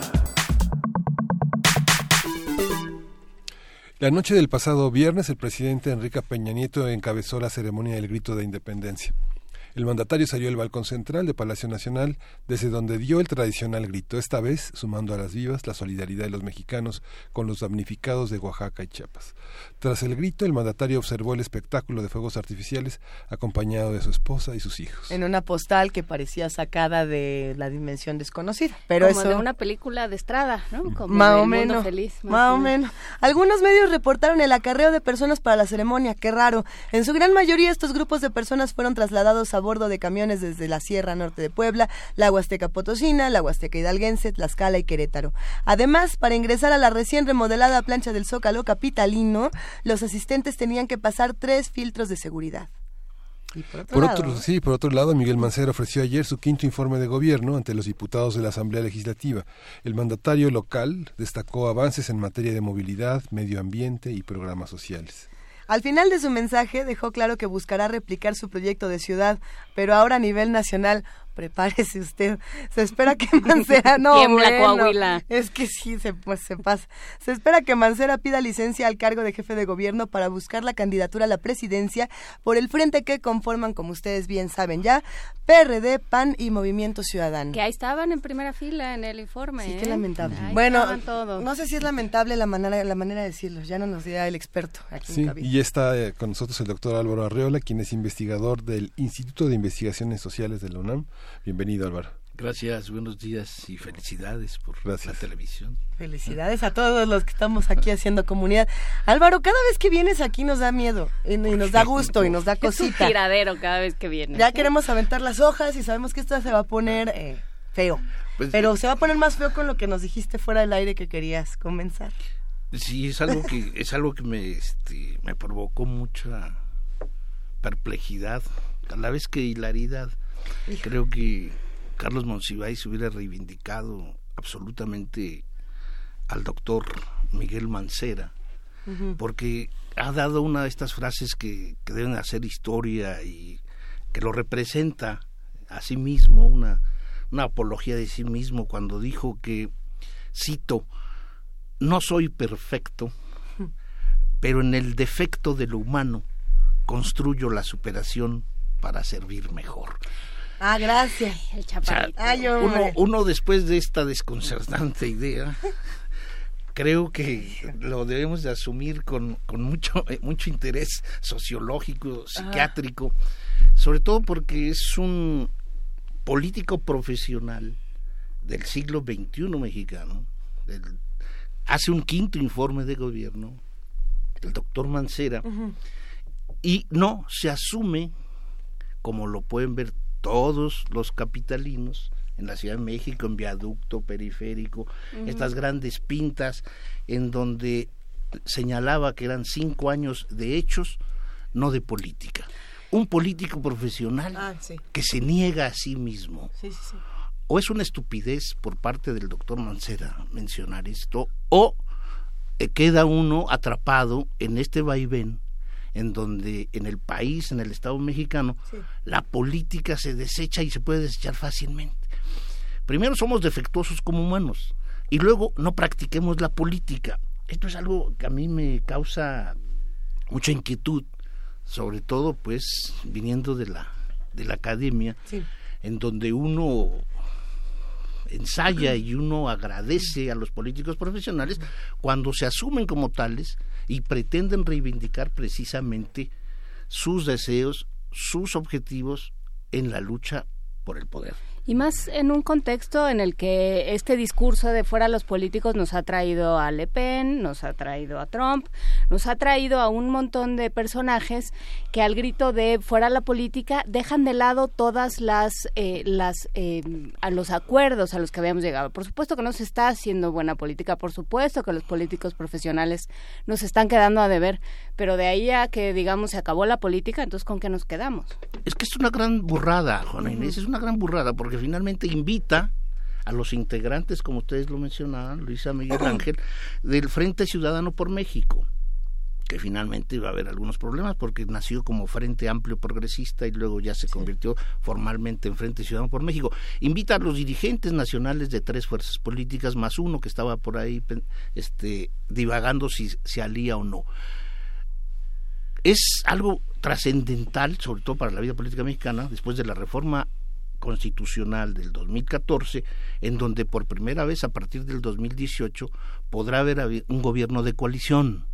Este esta trascendental paso de gobierno de coalición en donde cabe la posibilidad de que a través de un frente, a través de una alianza, a través de las coaliciones, desaparezcan los partidos políticos de manera autónoma y, y tengamos los mexicanos otro escenario, pues que precisamente quien aspira a ser el representante y candidato de ese frente amplio se desdiga y se asuma como un ciudadano común ni los ciudadanos lo queremos como ciudadano, porque para eso no lo votamos. O sea, los ciudadanos votamos por políticos, por administradores públicos que quieren representarnos en los escenarios del poder. Sí. sí. Entonces, cuando se autoniega un político como el doctor Mancera a hacerlo, pues simplemente está invalidando ya de por sí mi fervor cívico y, mi, y mi posible voto. Creo que yo no orientaría jamás a alguien que se desconoce a sí mismo, ¿sí? como político, para que pueda yo elegir en el 2018 a este, a este personaje. Bueno, lo cierto también de, de, estos anuncios que podíamos ver, estos panorámicos de no soy político, soy ciudadano y demás, eh, es que estaban buscando un público en particular, ¿no? Están apelando a toda esta, esta eh, gran cantidad de personas que no salieron a votar, por ejemplo, para la Asamblea Constituyente en nuestra, en nuestra ciudad, para todos estos que dicen yo ya no voto porque no pasa nada, yo ya no me integro a la política porque todos en la política son exactamente la misma cosa y entonces ya no queremos políticos, ¿no? Sin embargo, no es con lo que él entró. Es muy diferente cuando tenemos a un Donald Trump, y vaya que no le estoy defendiendo, que llegó y dijo, pues este soy yo, a un Mancera que a la mitad decidió cambiar y que nada no le crees ni la una ni la otra. ¿No? Sí, Luisa, pero yo creo que habría que matizar. Hay un, modelo, hay un modelo que se resiste a cambiar y es el modelo que no queremos los mexicanos. Un modelo que se ensaña sobre todo en la utilización de los recursos públicos para alcanzar el poder. Así es. Un modelo que solamente ve en las pequeñas correcciones de el acceso al poder su gran logro. No ve otros, cuando los mexicanos estamos viendo otros escenarios, otros escenarios posibles, que no solamente es a través de la abstención, este es un fenómeno muy, muy importante en la vida mexicana, pero no por ello se reivindica la ciudadanía, se reivindica por la chocantería y tal vez por la incapacidad de estos políticos de querer asumirse como tales, ausentes de doctrina, ausentes de ideología, ausentes de una marca que los identifique. Es más fácil meterse a un sombrío frente en donde nadie sabe exactamente quién encabeza, ¿sí? O nadie o, no, o representar en estos momentos, o, ser representante en estos momentos de un partido de la Revolución Democrática que carga toda una estela negativa, pues entonces se, le, se puede pensar que jugar con la ciudadanía ¿sí? es tristemente un juego político que también lo está exhibiendo como tal. Y yo creo que no somos tontos, los, ni los capitalinos somos los más atrasados cívicamente, sino al contrario, creo que la Ciudad de México es precisamente la que más participación activa tiene dentro de la cultura política democrática, ¿sí? la que más juego se permite entender en términos de, política y yo creo que no es posible engañarnos. No no, no no no no se puede engañar. Y es entonces ese modelo ese modelo de querer presentarse como el más benefactor de esta ciudadanía no es cierto. Si habría algo que imputarle al, a cinco años de gobierno en la Ciudad de México es precisamente la viabilidad, la vialidad, perdón, la vialidad, la viabilidad como proyecto político, y, pero sobre todo la vialidad. O hay algo que los, que los ciudadanos de, de, México quisiéramos ver ya en octubre, es la salida del señor Mancera para poder entender lo que ha mal hecho de la ciudad. Aunque fíjate que, bueno, el, la semana pasada Juan Inés esa publicó una columna en su columna de Reforma en Ciudad, una columna muy interesante donde pone en la mira la cuestión de Mancera frente a los medios y de Mancera como un personaje público. Esta, esta parte de promover a través de seis spots eh, eh, la, este, una, un, un, elogio de su propia personalidad, excluyendo el trabajo de equipo de los secretarios y de la ciudadanía que también ha gobernado con él de alguna manera las ONGs, las, ciudades las sociedades de vecinos. ¿Qué significa esa, ese protagonismo y, ese, y esa visión en la que lo que promueven los spots es lo que estuvo obligado. Muchos de los proyectos que están en las 736 páginas del informe son proyectos que ya estaban firmados desde Marcelo Ebrard. 736 en cinco rubros, fundamentalmente la parte social, la parte económica, la parte de seguridad y la parte de transparencia. ¿no? Entonces, ¿tú cómo ves esa parte? Ya después de analizar, que hemos analizado el Estado de México, el protagonismo, la presencia de los eh, funcionarios del gobierno federal, para promover una elección, él ahora se promueve, se promueve como un candidato a la presidencia eh, con nuestros impuestos. Es, es, el, es el viejo, es el viejo PRI. Todos los políticos mexicanos creo que traen algo del PRI. Y en el caso de Mancera, bien lo, bien lo, bien lo hace. Reivindicar la figura, protagonizar a través de en, muchas calles de la ciudad se pueden ver los grandes los grandes pósters de, de, Mancera. Es decir, es más la cultura comunista staliniana, ¿no? Del proyecto nacionalista mexicano reflejado en este tipo de personajes, ¿sí? Tanto Peña Nieto como Del Mazo como Mancera son todavía estos hombres. Yo no sé por qué de repente Mancera dice que ha hecho o va a modificar lo que la historia del presente en la Ciudad de México hizo mal. Ah, cuando lo único que está reivindicando son los valores priistas en el sentido del protagonismo, ¿sí? Es él, es él, es él. No es el gabinete, no son los errores de quien dirige el metro, no son los errores de quien dirige el transporte, no son los errores de quien hace la transparencia de los recursos. No sabemos hoy. Yo quisiera que pudiese la Contraloría de la Federación intervenir, la Asamblea, la Cámara de Diputados, en cuántos en cuántos esquemas de contribución y, triangulación de recursos públicos fueron a parar a la candidatura de Mancera. De muchas empresas públicas que utilizando a las universidades, utilizando institutos de investigaciones, han generado recursos para sí mismos. Esto entonces es significativo. Me presento como el mejor, como el endiosado ciudadano que asume riesgos políticos, ¿sí? pero no señalo ni soy transparente en lo, en lo que me he gastado y en lo que se está gastando la, la, ciudadanía para manejar posiblemente una campaña.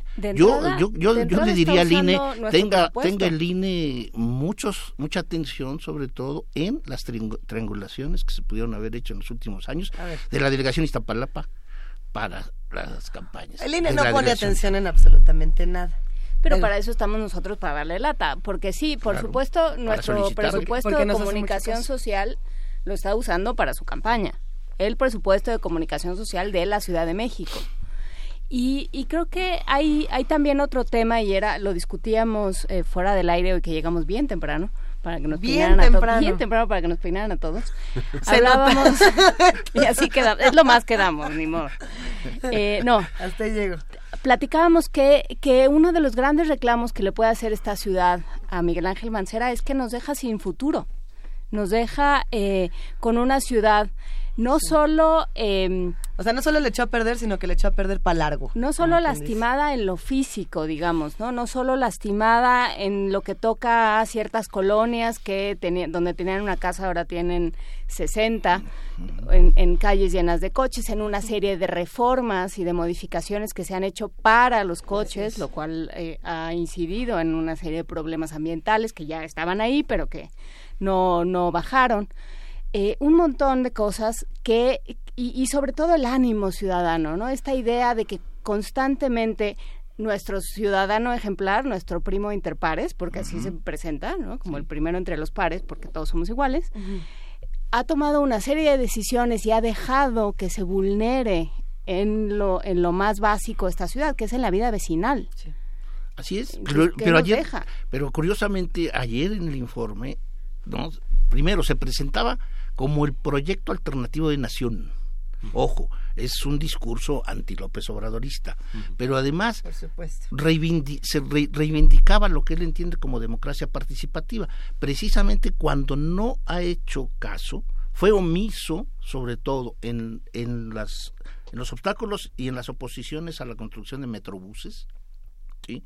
en las obstaculizaciones viales que se han hecho de patriotismo, revolución, la condesa, la Roma, etcétera, etcétera, etcétera, no dejó y no atendió los reclamos ciudadanos, cuando es precisamente el reclamo ciudadano la base de lo que teóricamente se conoce como democracia participativa, a través de un plebiscito, a través de un referéndum, a través de la iniciativa popular. Esta no se ha permitido. En la Ciudad de México, ¿sí? las voces críticas que han señalado rumbos para que determinados metrobuses no, no circulen, por ejemplo el caso reforma, es eh, la problemática de reforma va a crecer. Así es. no sé, a niveles espeluznantes en la realidad. Pero esa y otras fórmulas en cuanto a presupuesto participativo, sí, jamás, jamás el gobierno de la ciudad lo ha señalado con claridad cada año la participación es del 2, 4 hasta el 5, sí. 6%, no más. ¿sí? Esto que debiese ser precisamente un elemento para autocriticar un mecanismo uh -huh. que regula la participación democrática de la sociedad, no se nos dice nada. A ver, pero la semana pasada, si no me equivoco, hace 15 días, preguntamos aquí, ¿quién salió a votar para su presupuesto participativo?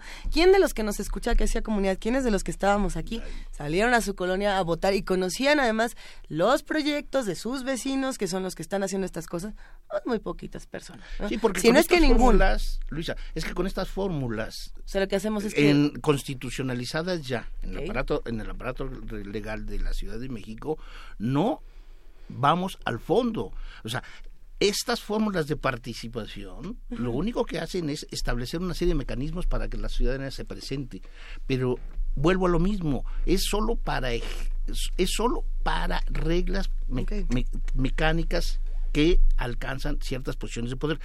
Pero lo que no tenemos es una evaluación del ejercicio de ese poder.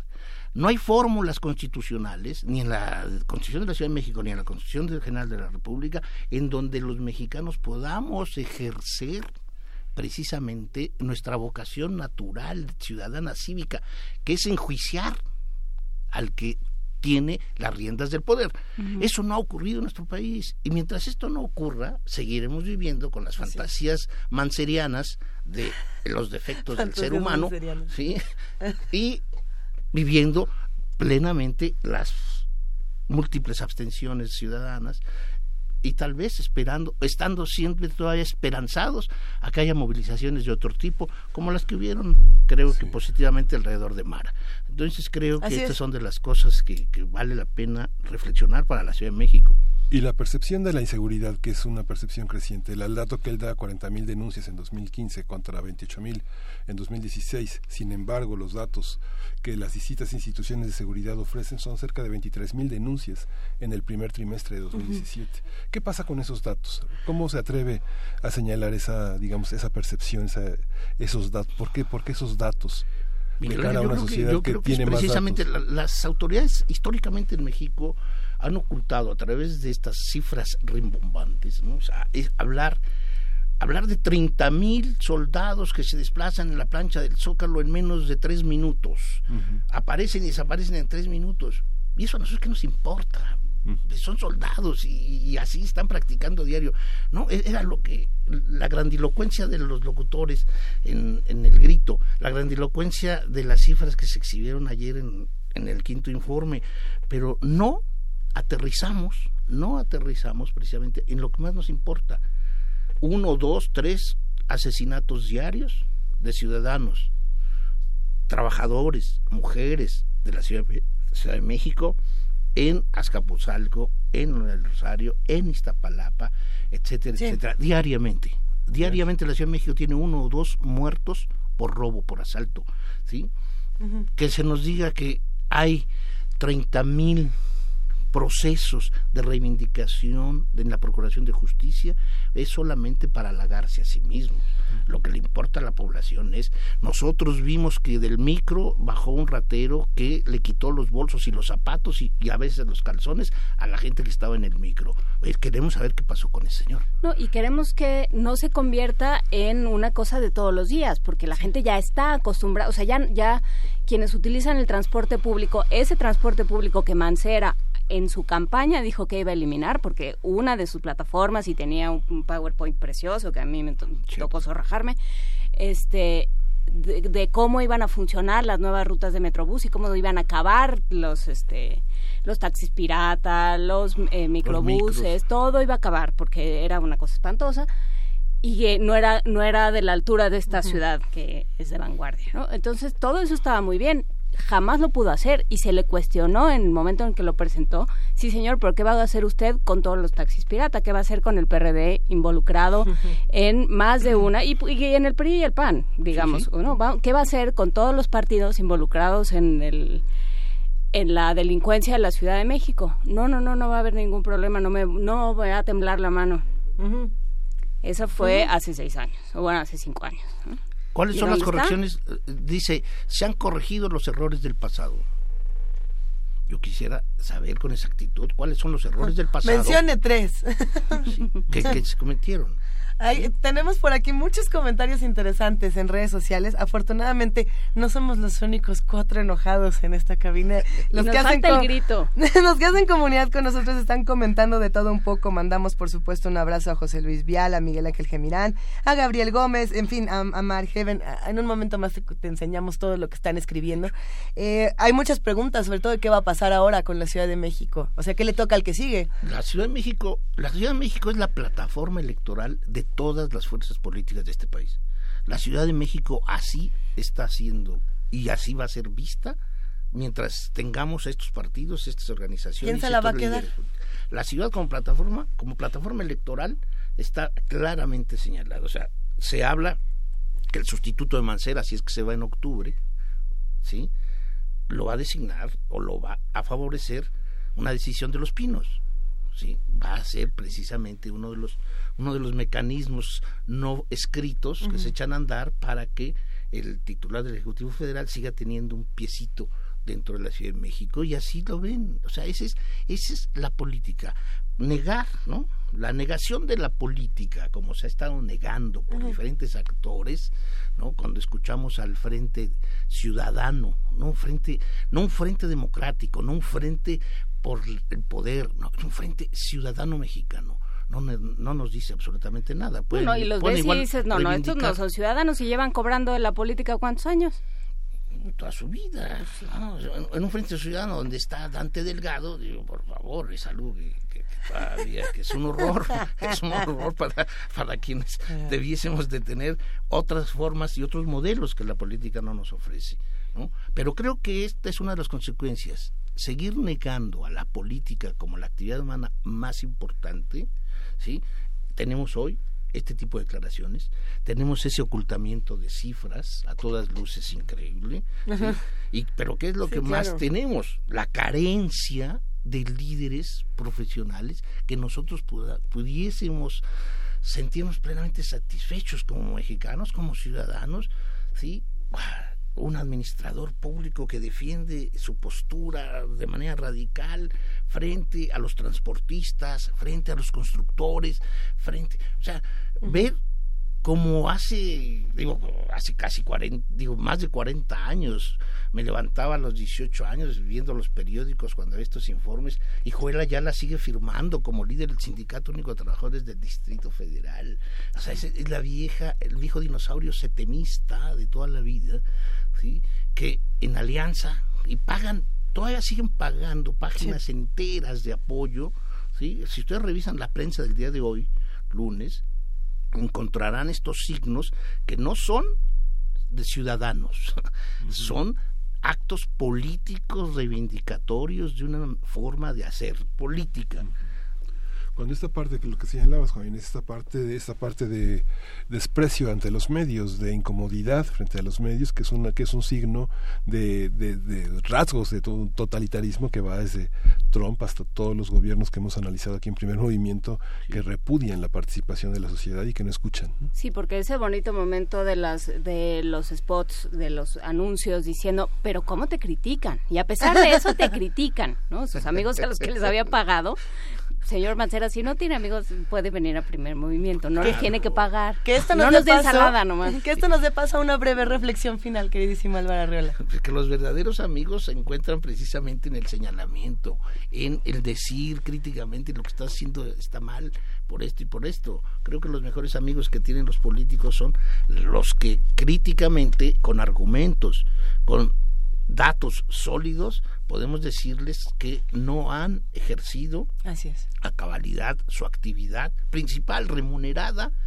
que, que es mucho más allá de la de cualquier mexicano, y los enemigos los tiene a la par en sus frentes, en un frente ciudadano que, por cierto, hacia, la, hacia la elección del 18, veremos cuántas semanas sigue prevaleciendo. Yo no le doy más que un mes de vida a ese frente y ya veremos. Pues a reír y a llorar un poco y a seguir platicando con el doctor Álvaro Arreola Ayala, investigador del Instituto de Investigaciones Sociales de la UNAM, familia de primer movimiento. Gracias, querido Álvaro. Seguimos platicando pronto.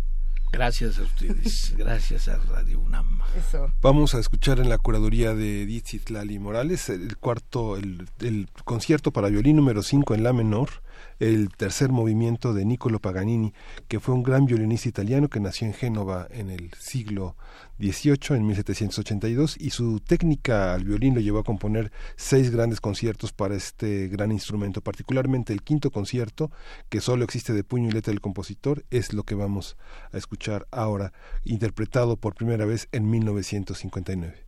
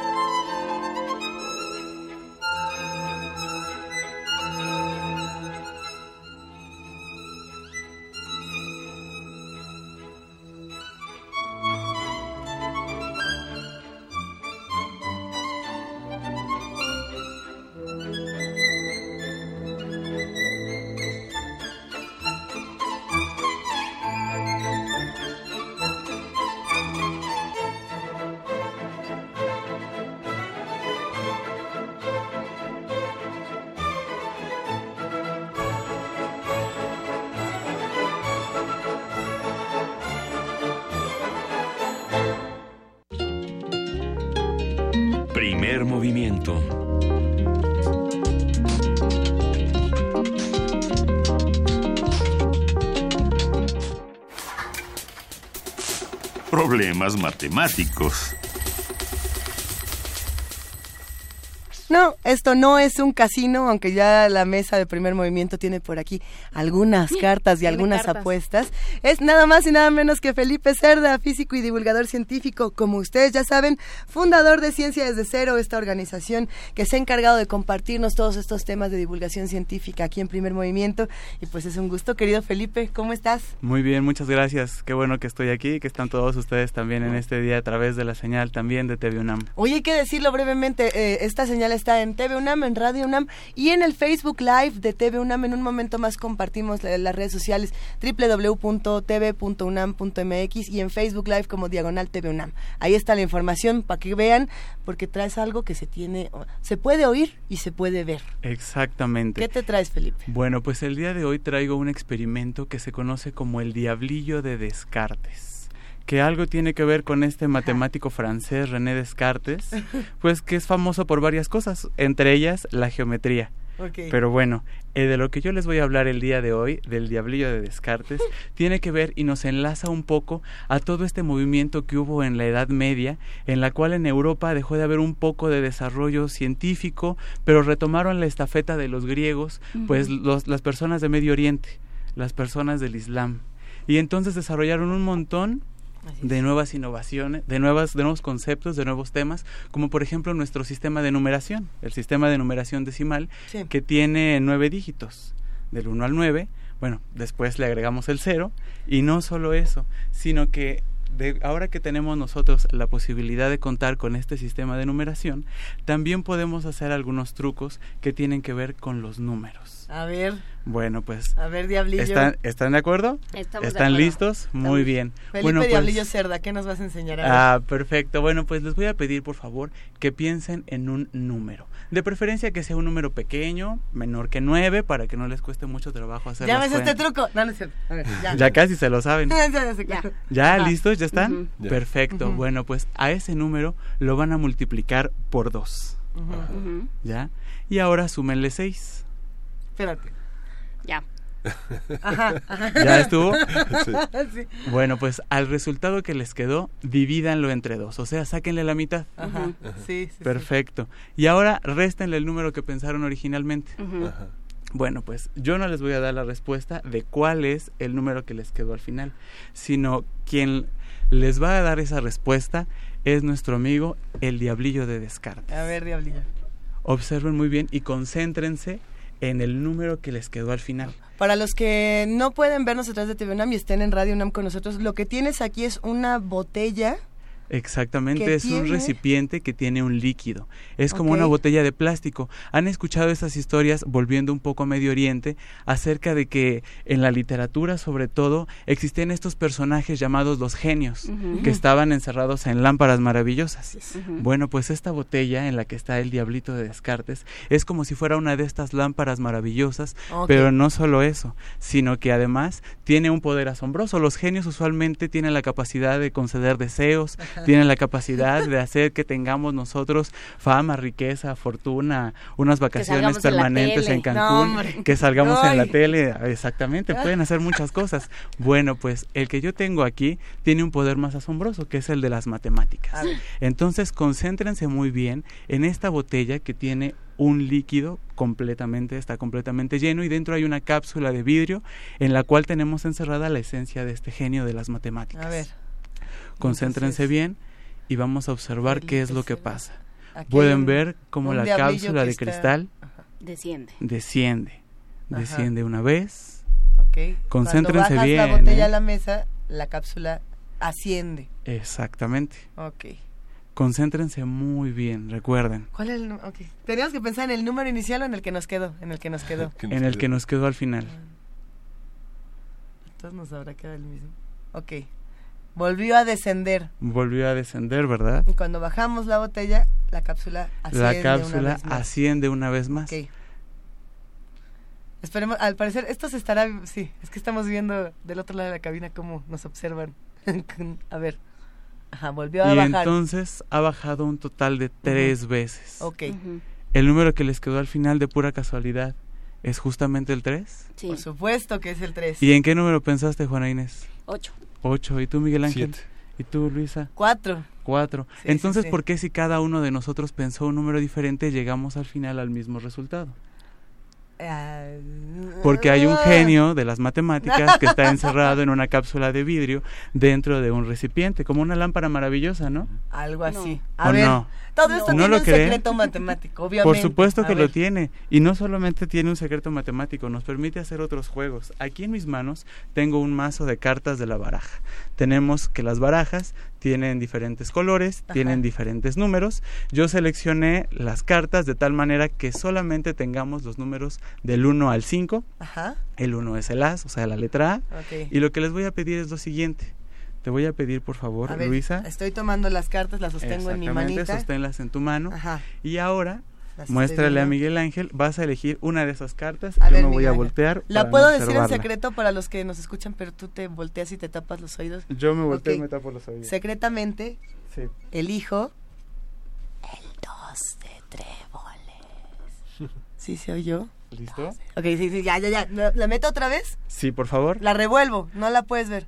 ¿Ya la dijiste al aire?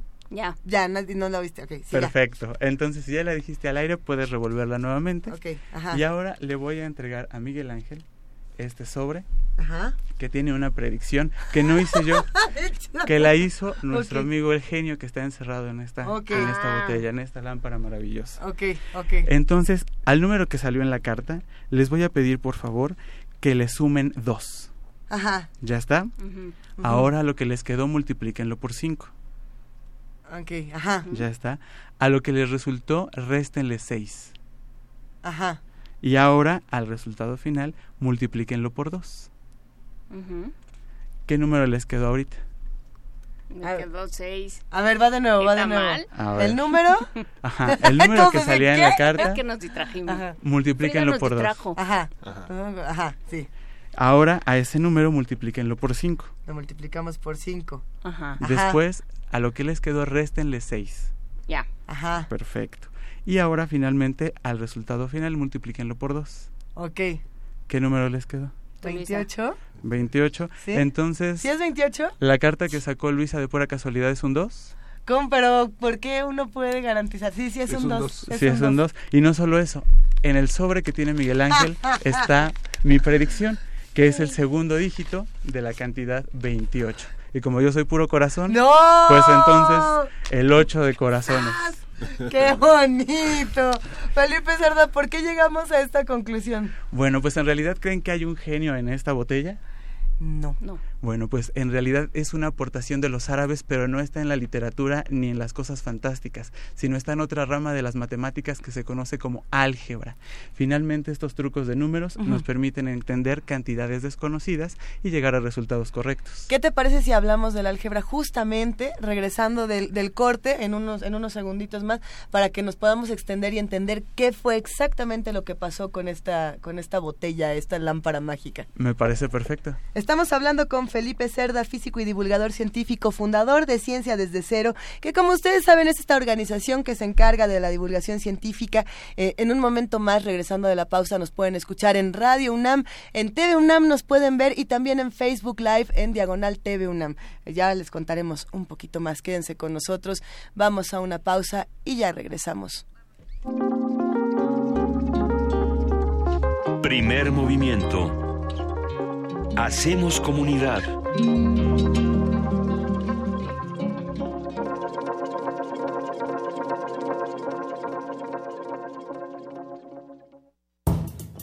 Las palabras describen y transforman la realidad.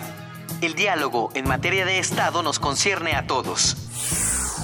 La Universidad Nacional Autónoma de México y la Comisión Nacional de los Derechos Humanos invitan a la segunda conferencia internacional, Seguridad y Justicia en Democracia, hacia una política de Estado centrada en los derechos humanos. Especialistas de diversos ámbitos formularán propuestas en beneficio de nuestra sociedad. Participa. Te esperamos del 25 al 29 de septiembre en el Palacio de Medicina, Brasil número 33, Centro Histórico, Ciudad de México. Confirma tu asistencia registrándote en el sitio web www.seguridadjusticiaydh.com. El cupo es limitado. Tribunal Electoral del Distrito Federal te garantiza, entre otros derechos, votar y ser votado, asociarme libre e individualmente, ejercer mi participación como ciudadano. Para ello, el TEDF resuelve las controversias que plantean ciudadanos, candidatos independientes, partidos y asociaciones políticas, entre otros. Como ves, es una función que el TEDF realiza de manera permanente y para todos. Tribunal Electoral del Distrito Federal por la defensa de tus derechos político-electorales.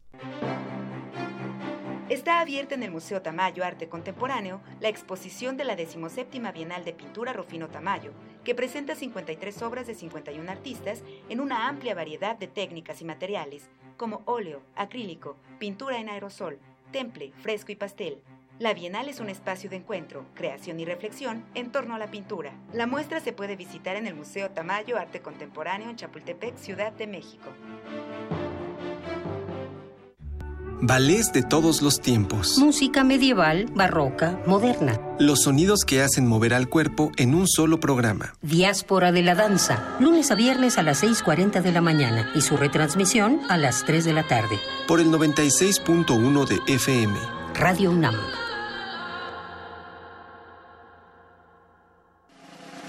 Para entender la historia del cine en México, hay que conocer su época de oro. El Cineclub Radio Cinema presenta el ciclo Cuatro grandes directores del cine mexicano. Proyectaremos La Otra, de Roberto Gabaldón. ¡Viva la Virgen de Guadalupe! La Virgen que forjó una patria, de Julio Bracho. La Perla, de Emilio Indio Fernández.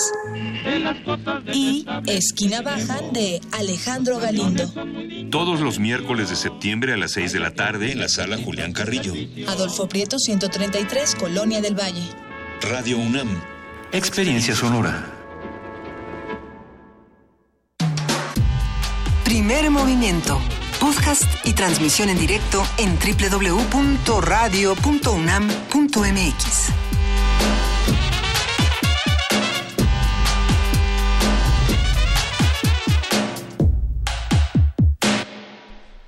Son las 9 de la mañana, casi con cuatro minutos de este lunes 18 de septiembre, en la tercera hora de primer movimiento, con Juana Inés de Esa, Miguel Ángel Quemain, Luisa Iglesias, y en este momento, nada más y nada menos que Felipe Cerda, el diablillo de los números, mejor conocido como el jefe de Ciencia desde Cero, esta organización que se encarga de la divulgación científica. Felipe, entonces, ¿qué pasó? ¿Qué en pasó, realidad, diablillo? Como les decía, es que no es un truco de magia sino es un truco de álgebra. A ver. El álgebra, esta raíz de las matemáticas que desarrollaron desde hace tiempo los matemáticos de Medio Oriente, uh -huh. con lo cual, eh, pues la idea finalmente es eh, obtener o hacer operaciones pero con cantidades desconocidas, de tal manera que podamos llegar a resultados correctos. En el primer juego, cuando yo utilicé esta botella en la cual les comenté que estaba encerrado el genio de la lámpara maravillosa y que uh -huh. hacía trucos matemáticos, les dije, piensen en un número. Y entonces, un número para mí es una cantidad desconocida porque cada uno de ustedes en su mente tiene un número distinto. Así es. Entonces, X puede ser, uh -huh. o lo puedo llamar N, que es la primera X. letra de número. Y entonces, Después de esto, les dije, a este número lo van a multiplicar por 2. X es igual ah, exactamente. a... Exactamente. Entonces, 2 veces X se escribe 2X. X uh -huh. es igual a 2X más... Después les dije, súmenle 6. 2x más 6. Ajá. El término que, que, se escribe 2x solamente tiene letras, el término que se escribe 6 solamente tiene números, no los puedo sumar entre sí. Uh -huh. Finalmente les dije que lo que les quedó divídanlo entre 2.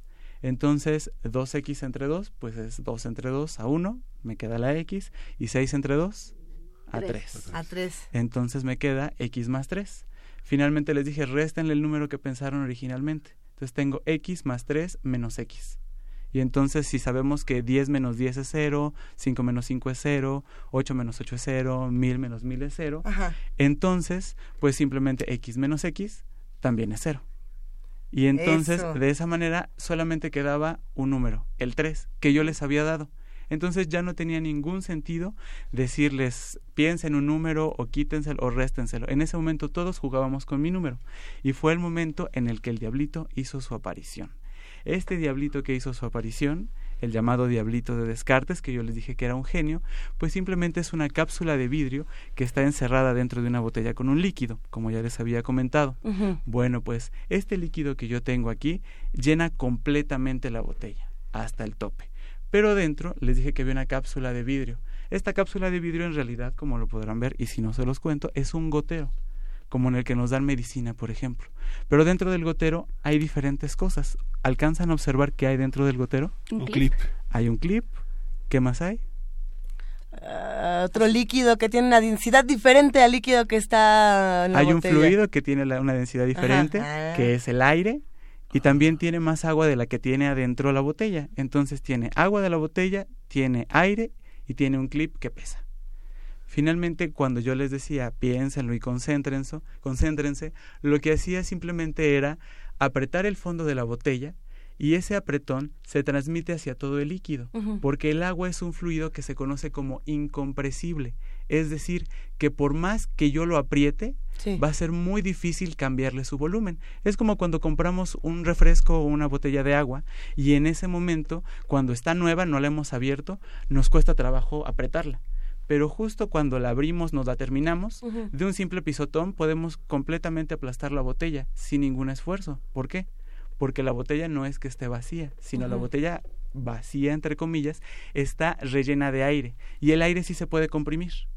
Tan es así que el aire se puede comprimir que cuando yo les mencionaba del truco, lo que yo hacía es que sin que ustedes vieran, con mi dedo pulgar o alguno de mis dedos, observaba precisamente y apretaba el fondo de la botella.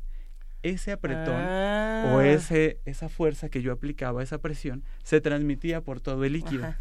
Y entonces, al transmitirla por todo el líquido, Claro. llegaba hasta el único punto dentro de la botella que se puede apachurrar, que es el aire.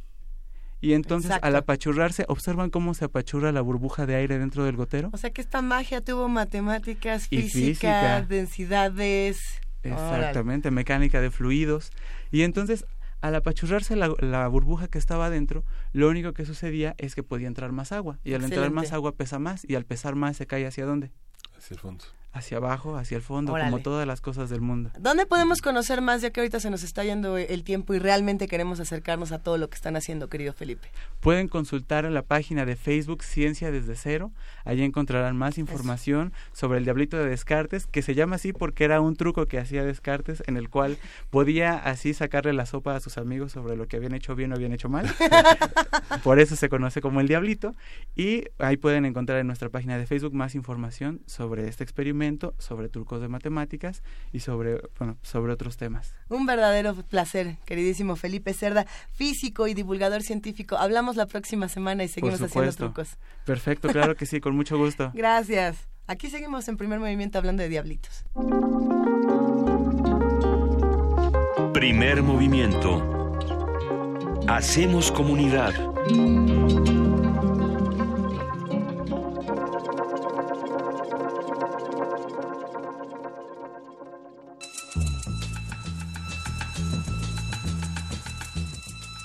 Es hora de poesía necesaria.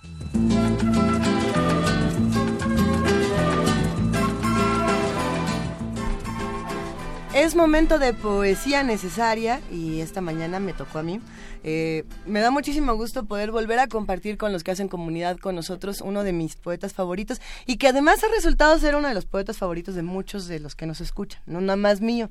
Se trata de E. E. Cummings y viene un poco a cuento con el, con justamente la participación de Felipe Cerda tratando de darle continuidad. Eh, Cummings tiene un poemario muy bello que se publicó también en material de lectura de la UNAM para los que quieran acercarse a él, llamado El Uno y el Innumerable Quién. Y ahí pues uno como que empieza a hacer un juego de, de qué estamos hablando. La traducción es de Eulalume González de León, es una traducción bellísima, y este poemario está dividido en un montón de números. Precisamente vamos, vamos entrando a la mente de Cummings. Uno de mis favoritos, precisamente se los compartiré aquí, es el 49455. Y esperemos lo disfruten como lo disfruto yo cuando lo leo a escondidas de mis papás. Ay. Estos son despojos de corteza humana con una fotografía apretada por la mitad de una mano y la palabra amor subrayada. Esto es una muchacha que murió en pensamiento, con un cálido, espeso grito, con una ansiosa, fría queja, mientras ronroneaban los aparatos domésticos y cenaban los gángsters. Esto es una iglesia muda, ciega, sorda, con un si acaso en el alma, con un agujero en su vida, donde tañía la joven campana, de donde se acendraba el vino viejo. Esto es un perro de no conocida raza, con un ojo blanco y un ojo negro, y de los ojos de sus ojos solo encontrarás la absoluta pérdida. Primer movimiento.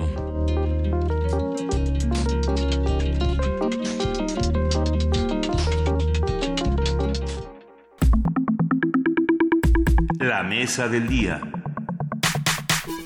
A lo largo de su historia, la Ciudad de México ha sufrido el embate de fenómenos naturales como inundaciones o sismos, como el registrado en 1985. En septiembre de 1629 se registró la llamada Gran Inundación. Las crónicas de la época cuentan que la lluvia duró más de 40 horas y el nivel del agua superó los dos metros. De acuerdo con el arzobispo Francisco de Manso y Zúñiga, 30.000 indígenas murieron en esa tragedia. En julio de 1951, una fuerte tormenta inundó varias colonias del centro de la ciudad. Recientemente, algunas zonas de la capital han sufrido los efectos de las intensas lluvias que han provocado daños en hogares y han colapsado las vialidades, la red de transporte e incluso las operaciones en el aeropuerto, complicando la vida a miles de personas. Y bueno, creo que todos recordamos estas imágenes y, esta sensación de nunca vamos a llegar a nuestra casa. la, ciudad de, la, ciudad de, México, por ubicarse en un lago, es más vulnerable a los efectos de los sismos, pues de acuerdo con investigaciones científicas, el terreno fangoso favorece la propagación de las ondas sísmicas. Y para hablar sobre las perspectivas de esta ciudad, las medidas que tenemos que tomar, lo que tenemos que exigir, porque también hay cosas que podemos exigir, vamos a hablar esta mañana con Emilio Canek, él es arquitecto y coordinador del Colegio Académico de la Facultad de Arquitectura de la UNAM. Y Emilio, siempre es un gusto recibirte aquí en Primer Movimiento. ¿Cómo estás? Gracias, muy bien, pues muy contento de estar aquí en este día sobre todo cuando ya tenemos rostro todos, ¿no? Creo que eso es interesante. es, interesante, sí. Querido Emilio, ¿qué le está pasando a esta ciudad que parecía tener un rostro y ahora tiene muchos o a veces no tiene nada? ¿Qué le pasa a esta pobre ciudad? Venturosa y desventurada ciudad. Pues mira, yo creo que el gran tema siempre para la Ciudad de México es la forma en cómo, cómo fue pensada, cómo fue imaginada, desde la parte mítica hasta llegar hasta sus últimas consecuencias, ¿no? Que son las que estamos viendo en los últimos días y en los últimos tiempos. Creo que eh, algo que estamos viendo es que finalmente la naturaleza está cobrando las facturas que históricamente nosotros hemos impunemente eh, hecho sobre ella. Y o sea, nos portamos mal. Nos portamos mal con la naturaleza y finalmente yo creo que las cosas van reaccionando y se van acomodando. Yo no creo que todos nos hayamos portado tan mal. Yo creo que hay quienes se portaron más mal que otros. Por ejemplo, los los que hicieron los desarrolladores los, que se llevaron una buena parte de la lana haciendo edificios gigantescos. Pero no lo sé no lo sé. Cómo está eso a ver. De la catedral metropolitana tomó mm, siglos y siglos bellas artes ni se diga. Entonces siempre ha sido una una ciudad en un plane, mal planeada y en un en un sitio muy malo para lo que estaba para lo que querían hacer los españoles con ella eh, entonces bueno es una ciudad que trae vicios de origen pero, eh, pero ¿qué hemos hecho con esos, con esos vicios de origen? ¿Los hemos perpetuado? ¿Los hemos empeorado? ¿Hemos perpetrado otros? Yo creo que, que sí, finalmente parece que hemos ignorado esa, esa noción. O sea, históricamente me parece que, que tantas tragedias, tantos tantas imágenes que se han construido históricamente parece que ya nos hablan de la cotidianidad, ¿no? O sea, de que finalmente eh, esas imágenes que también a través de Hollywood se ha construido como el apocalipsis, nosotros lo vivimos a diario y, nos parece una cosa cotidiana. Ay, pero es gracioso porque es real. pero finalmente yo creo que eh, sí tenemos que atender, por lo menos, y me parece que ahí eh, tendrían que empezar a venir las reflexiones desde la educación eh, esa necesaria comprensión geológica de lo que implica estar en esta ciudad, ¿no? O sea, el hecho de que originalmente era una cuenca endorreica y que poco a poco la fuimos convirtiendo en valle y cómo eso implica estar en un terreno con ciertas condiciones eh, geológicas como para poder resistir o no las condiciones del, del, de, un sismo o de la permeabilidad del suelo con respecto de la lluvia. Me parece que, que ahí sí habría que pensar esa, esa lógica de cómo estamos eh, interpretando y cómo estamos entendiendo la ciudad. Yo me imagino que, que algo que sería muy natural pensar en otras en otros territorios, en otras ciudades, es que pues los niños desde la primaria entendieran en dónde están parados, ¿no? Es decir, si ahorita nosotros revisamos el reglamento de construcciones de la Ciudad de México, vamos a encontrar que tenemos tres tipos de suelo, ¿no? Un suelo de lomas, un suelo de transición y un suelo de eh, eh, de lagos que tiene que ver con ese, esa historia de, de, de la ciudad. Y eso muy poca gente lo conoce. Y eso tiene que ver con una respuesta de pues, lo geológico para poder saber en dónde hay un suelo más resistente, dónde hay un suelo que hay que tener mucho cuidado por las condiciones arcillosas y condiciones de composición del suelo que hacen mucho más susceptible de un movimiento telúrico. Y eso tendría que ser desde la infancia, ¿no? Saber en dónde estamos parados, saber cómo podemos lidiar con eso, sobre todo para poder empatar con esa condición más de, de una comprensión de la naturaleza, como para saber por qué pasa lo que está pasando, ¿no? Eh, yo recuerdo que, que justamente con, con, este sismo del 7 de septiembre, eh, muchos de nuestros estudiantes empezaban a tomar conciencia de qué estaba pasando con la ciudad a partir de sentir en carne propia lo que muchos decíamos eh, como una amenaza del sismo del 85 y prepárense porque, pero nadie lo había vivido hasta ese momento donde se sintió realmente algo que podría ser devastador y que afortunadamente no sucedió. ¿no? Los desastres naturales como los sismos, como las inundaciones, que tienen una gran tradición, eh, eh, que forman parte de la naturaleza de la ciudad, son evitables con una planeación. Hay una manera de corregirlos. La construcción de edificios, de limitación de plantas, de eh, reestructuración del drenaje periódicamente. Eso es, es una manera de evitarlo. ¿Por qué no se, puede, no se evita si, se, si es posible hacerlo? Yo creo que las condiciones geológicas incluso del planeta eh, son inevitables, pero, pero sí podemos estar preparados y yo creo que eso es lo que nos ha, lo que nos ha faltado. El hecho de pensar que eh, la ciudad tiene condiciones como para poder responder pues a través de la protección civil, a través de la responsabilidad de los de las constructoras como para poder saber en dónde sí se tiene que construir y en dónde no, o incluso, lo decíamos, del, del mismo gobierno como para poder diseñar estos programas de desarrollo urbano que tuvieran que ver con la forma en cómo se está pensando la ciudad a largo plazo, yo creo que eso nos ayudaría a estar mejor preparados.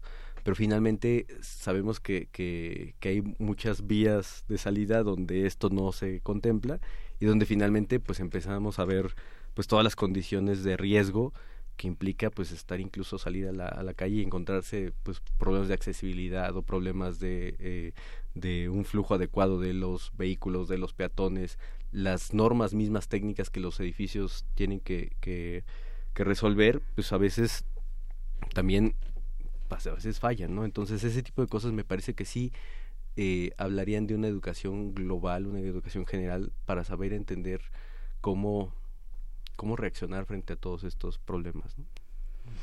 Implicaría también una, una política de largo plazo, ¿no? O sea, sí, esta ciudad lleva muchos siglos descompuesta, ¿no? Desde que se fundó, mm. eh, eh, se fundó mal, ¿no? Y, se fundó con una idea pues equivocada de lo que quería, de lo que podía ser esta ciudad, ¿no? O sea, tenía estos canales y bueno, pues se, se taparon se taparon durante un ratito y luego ya nos, nos consta que han vuelto a emerger. Sí.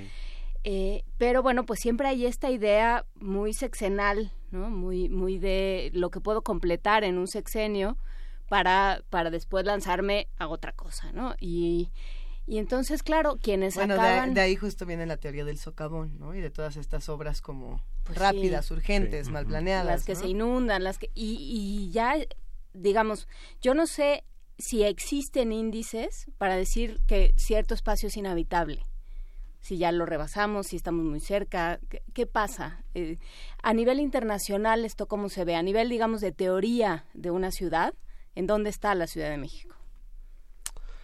Pues digamos que está fuera de esas teorías posibles. eh, prácticamente eh, la, la Ciudad de México es sui generis, ¿no? O sea, prácticamente todo si pensamos en toda Latinoamérica, me parece que cada, cada ciudad de Latinoamérica tiene condiciones particulares y de todo el mundo, pero finalmente eh, dentro de estos parámetros internacionales, la Ciudad de México escapa a ellos porque su origen lo determina así. Pero eh, algo que, que puede ser pues rescatable dentro de todo ello es que de alguna manera eso va marcando parámetros de actuación que también tendríamos que tomar en cuenta, ¿no? Es decir, hasta dónde nosotros si estamos desde, por ejemplo, desde la academia o desde esas políticas públicas, podemos entender cuáles son las densidades posibles habitacionales como para poder llevar una planeación adecuada, pensando en la infraestructura, pensando en la movilidad, pensando en los criterios habitacionales. Yo creo que ahí hay referentes muy vastos sobre cómo las ciudades han pues intentado una respuesta frente a cada una de las problemáticas que se encuentran en, en cada uno de los contextos específicos donde se habita. Pero, por ejemplo, la Ciudad de México, al parecer, esta, esta gran sábana que se ha extendido y que cotidianamente vemos en cuando alguien llega en un aeropuerto siempre es lo al aeropuerto siempre es lo que más le llama la atención. La nata que le e, llamamos. esa esa esa gran mancha urbana que se va extendiendo de manera infinita. Finalmente nos habla también de densidades que todavía son manejables. Eso es, eso es lo interesante dentro de la ciudad no o sea que finalmente estamos hablando de densidades que son adecuadas pero que evidentemente tendrían que estar relacionadas con otras formas de pensar la ciudad, ¿no? Desde pues los, las áreas verdes, desde la idea de la infraestructura, algo que a veces hemos dejado como olvidado, rezagado y que ahora está tomando un papel protagónico como para poder resolver cómo debe ser la ciudad, ¿no? Entonces me parece que, que, que ahí puede haber una, una, una salida que implique pensar la ciudad desde los problemas mismos de la ciudad, ¿no? Siempre se habla de la cantidad de de área verde por habitante que tenemos a nivel mundial y pues evidentemente la Ciudad de México no está dentro de esa dentro de ese parámetro eh, o dentro del promedio por lo menos. Eh, hablamos de la cantidad de agua potable que alguien puede tener eh, o que la gente puede consumir de manera diaria y tenemos cosas escandalosas como de que en el poniente de la ciudad se pueden gastar hasta 600 litros por habitante al día y en el oriente de la ciudad 20 litros por habitante al día, ¿no? Entonces estamos hablando de esos contrastes que evidentemente hablan de la necesidad de pensar la ciudad dentro de sus múltiples aspectos y dentro de sus múltiples características que evidentemente eh, nos obligan a a tener que pensar problemáticas específicas y respuestas específicas que probablemente no se repitan en ningún otro espacio. Eso yo creo que da un ámbito de oportunidades muy interesante como para eh, quizá teorizar sobre esta ciudad como no se puede pensar en alguna otra, ¿no? Y eso es lo que la hace probablemente fascinante como la mujer barbuda del circo que dice Villoro que estamos enamorados y estamos condenados a ella, pero pero finalmente esa, esa idea de cómo la ciudad puede, puede ser pensada, creo yo que sí tiene que ser pensada desde afuera, o sea, desde otra situación que no sea desde esos parámetros convencionales que nos marcan las normas este, internacionales, ¿no? Porque finalmente cada ciudad tiene parámetros muy específicos y esta la tenemos que pensar de manera diferente. El panorama que marcó Mancera, que solo con 10 mil millones de pesos se podría este, habilitar el transmisor, el, la transmisor Oriente para que se desahogara la ciudad en, situación de inundación y que solo contaba con 2 mil millones de pesos. ¿Cómo eso es cierto, Emilio? ¿Es esa, esa parte de las inundaciones y de las lluvias atípicas en la ciudad ¿Cómo, ¿Cómo tenemos que entenderlo? ¿Cómo eh, acatamos, acatamos la versión eh, del gobierno de la ciudad o de qué se trata esta parte del agua? Mira, yo creo que eh, hablaba yo hace rato de, de, un pensar desde afuera, ¿no? Desde la afuera.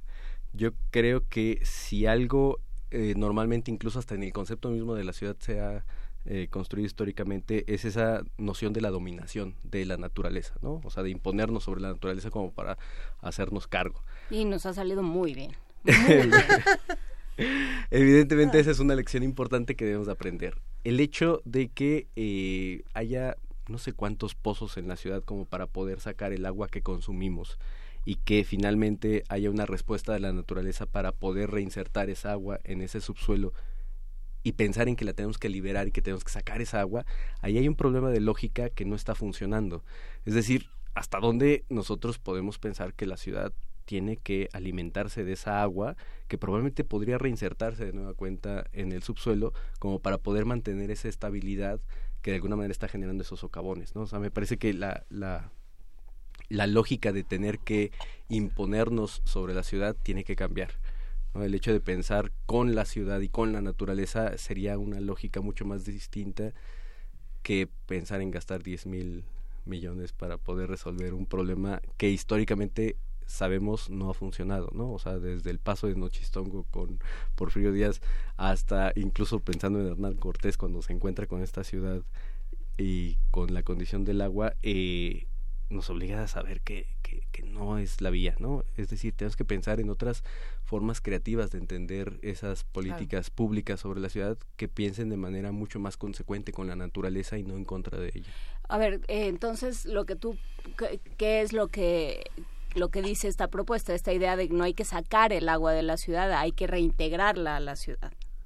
¿Cómo, cómo funcionaría esto? ¿Cómo se vería en la, en la práctica? Pues tan solo el tema de las alcantarillas, ¿no? El hecho de, que, de que tengamos un drenaje que eh, libera o saca las aguas negras y una, una red de alcantarillado que podría reinsertar y reaprovechar el agua pluvial como para poder este, aprovecharlo en beneficio tanto de los ciudadanos pero también de la reinserción misma del agua en el subsuelo yo creo que esas son, son medidas muy eh, claras que podrían ayudar a revertir todo este proceso de deterioro que está teniendo la ciudad. El hecho de pensar que eh, el agua tiene que ser expulsada de una o lo que en origen fue una cuenca, me parece que ahí hay un concepto ya equivocado de entrada, ¿no? Entonces, eh, esa, esa, esa situación sí que, eh, nos tiene que poner en la mira de pensar de otra manera, ¿no? Y eso solamente pasa, pensemos en la en el agua eh, pluvial, pero eso también tiene que ver con las áreas verdes, ¿no? La lógica de cómo ahora los ciudadanos o los vecinos nos encontramos en cualquier colonia, en cualquier barrio de la ciudad, la idea o la lógica de que tenemos que quitar un árbol porque genera basura y tenemos que pavimentar para tener en vez de un jardín un patio donde simplemente barremos como para poder tener limpio, nos habla también de otra lógica para la ciudad que a lo mejor hemos dejado de lado durante estos últimos años. Esta ciudad está muy pensada para seres humanos, para muchos seres humanos amontonados eh, por todas partes.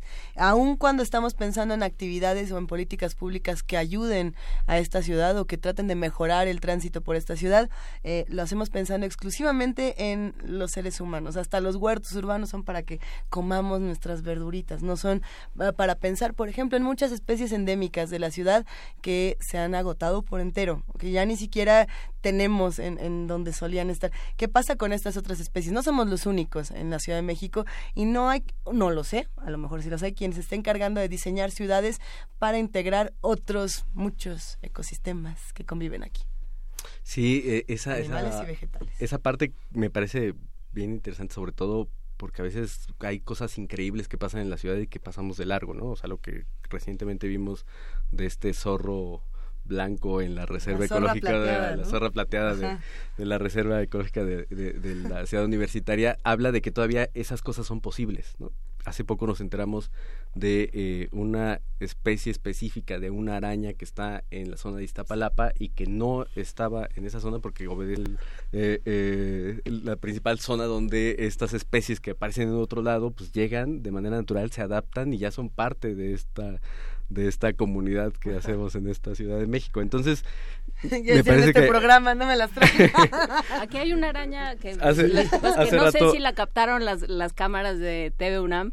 Pero hace rato la, quité, la, quité, de manera muy amable, pero eh, pero sí me parece que, que, que todo este tipo de cosas eh, también tienen que ver con cómo qué pasa con la vegetación de la ciudad. ¿no? El hecho de eh, que ahora se piense solamente en esta cuestión eh, cosmética de la vegetación sin pensar en que puede haber huertos urbanos que de manera natural podrían servir para que las comunidades se alimentaran de ellos o árboles frutales. Ese tipo de cosas de repente se nos escapan de una lógica que podría funcionar de una manera bastante clara y que las dejamos ir porque estamos enmarcados en una lógica completamente diferente de ese corto plazo donde quizá la vegetación nos sirve para unos cuatro meses y hasta que deja de servir la quitamos y metemos otra como para mantener esa en apariencia imagen urbana que no corresponde con lo que probablemente podría ser ¿no? la ciudad. Entonces me parece que eso pasa tanto con la vegetación como con las especies eh, de fauna que son endémicas y que pues, de repente todavía por ahí siguen siguen apareciendo y siguen haciéndose cargo de su labor dentro de ese ecosistema que nos encargamos de negar, ¿no? Es una es posible una ciudad sin autos como se pretende decir por algunos grupos ecologistas. O sea, quitar todos los coches, todos los carros de la ciudad. ¿Qué, partes de la ciudad pueden ¿Qué tendría que pasar también? Sí.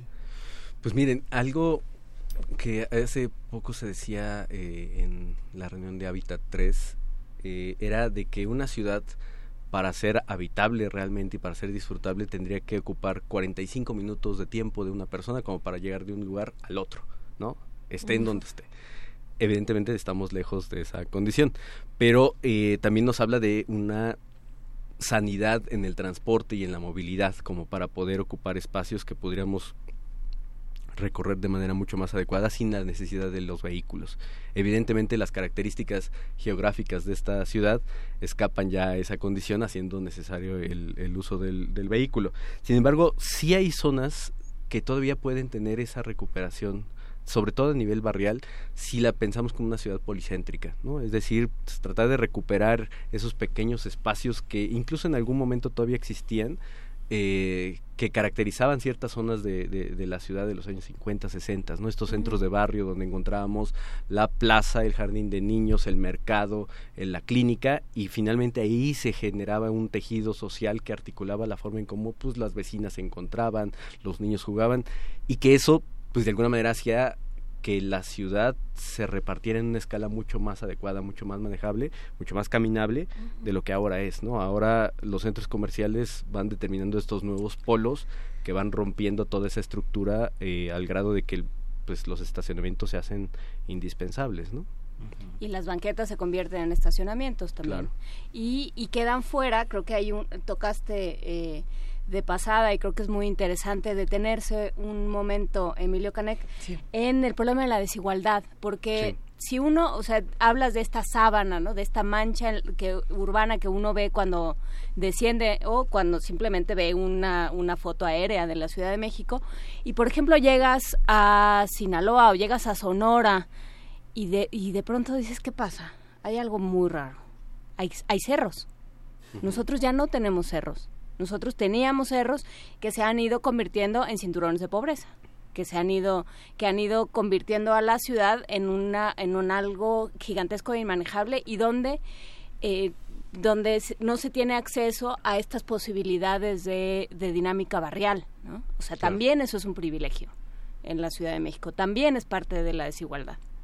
Y que ahí se van construyendo también esas lógicas de resistencia, ¿no? Que eso también puede ser interesante, de cómo en estas eh, zonas que de alguna manera están e, excluidas de los privilegios del equipamiento urbano, de la infraestructura adecuada como para poder sobrevivir, empiezan a encontrar otras lógicas para poder responder a esas necesidades de maneras pues, podríamos decir hasta cierto punto creativas, ¿no? O sea, el hecho de que la gente en algún momento tenga que eh, tomar, ocupar un pedazo de tierra como para poder ahí hacer esos cultivos, finalmente entra en la lógica de la ciudad eh, contemporánea de los huertos urbanos, pero finalmente ahí lo hacen por necesidad, ¿no? Las macetas que las amas de casa o incluso las familias enteras colocan como para poder ornamentar sus fachadas o sus cubiertas, hablan de una naturación de azoteas, se hablan de una reinterpretación de la naturaleza en los espacios habitables, pero que eh, están fuera justamente de esa de esa lógica de lo que debería de ser la ciudad formalizada, por decirlo así.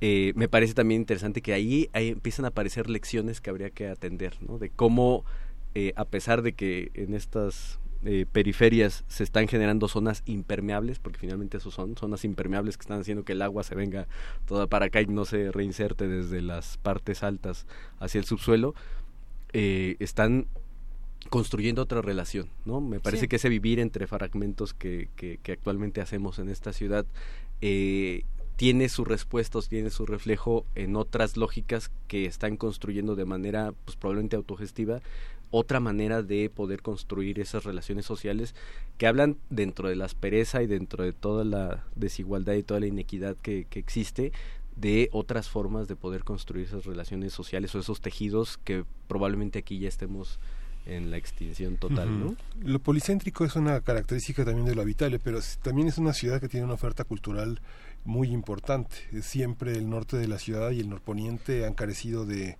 espacios culturales suficientemente con una suficiente densidad como para satisfacer la necesidad de una población de entretenimiento y de educación.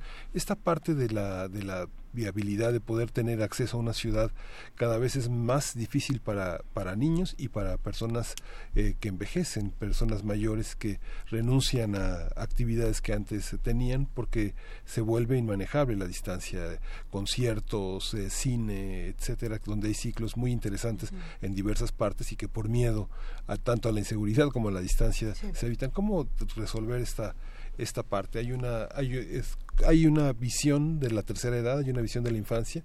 Lo que dice Juan es las tarjetas, las, las banquetas ocupadas impiden paso de carreolas, de sillas de ruedas. Este, es imposible transitar con personas con pocas habilidades de movimiento.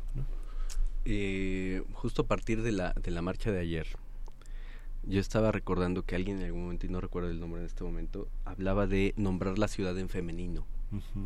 O sea, es decir, pensarla de otra manera completamente distinta.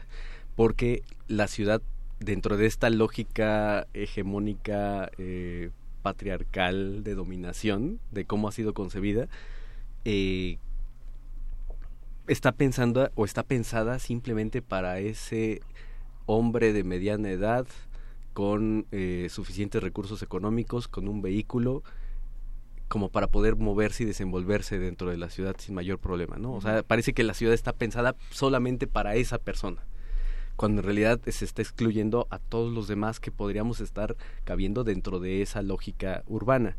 Eh, creo yo que, que algo que, que, que, nos obligaría como para poder eh, eh, construir esa, esa lógica de, de, lo urbano tendría que ser en pensar en esas otras ciudades en las que quepamos todos, ¿no? Es decir, ese pensar desde afuera implica eh, tener la noción de cómo podemos hacer una ciudad pues mucho más equitativa donde esas personas que normalmente forman parte de lo que podemos pensar como minorías eh, finalmente caben dentro de una ciudad porque pueden salir y ocupar la ciudad. También se comentaba en algún momento que por ejemplo, eh, me parece que salió en el país una, un artículo donde un urbanista hablaba de que la mejor defensa contra la inseguridad en una ciudad es utilizar a los niños como escudos. ¿no? Y, Lo hablaban por los guachicoleros, si no me equivoco, ¿no? Se habló recientemente de ese tema. Sí, lamentable, pero bueno. Sí, no, al final, eh, pero pensando, por ejemplo, en que si uno demuestra que un niño puede ocupar la ciudad o la calle a todas horas, finalmente eso habla de una ciudad segura y de una ciudad que puede ser aprovechada, ¿no? Porque finalmente estamos hablando de cómo la ciudad se puede eh, se puede disfrutar y puede ser eh, habitable.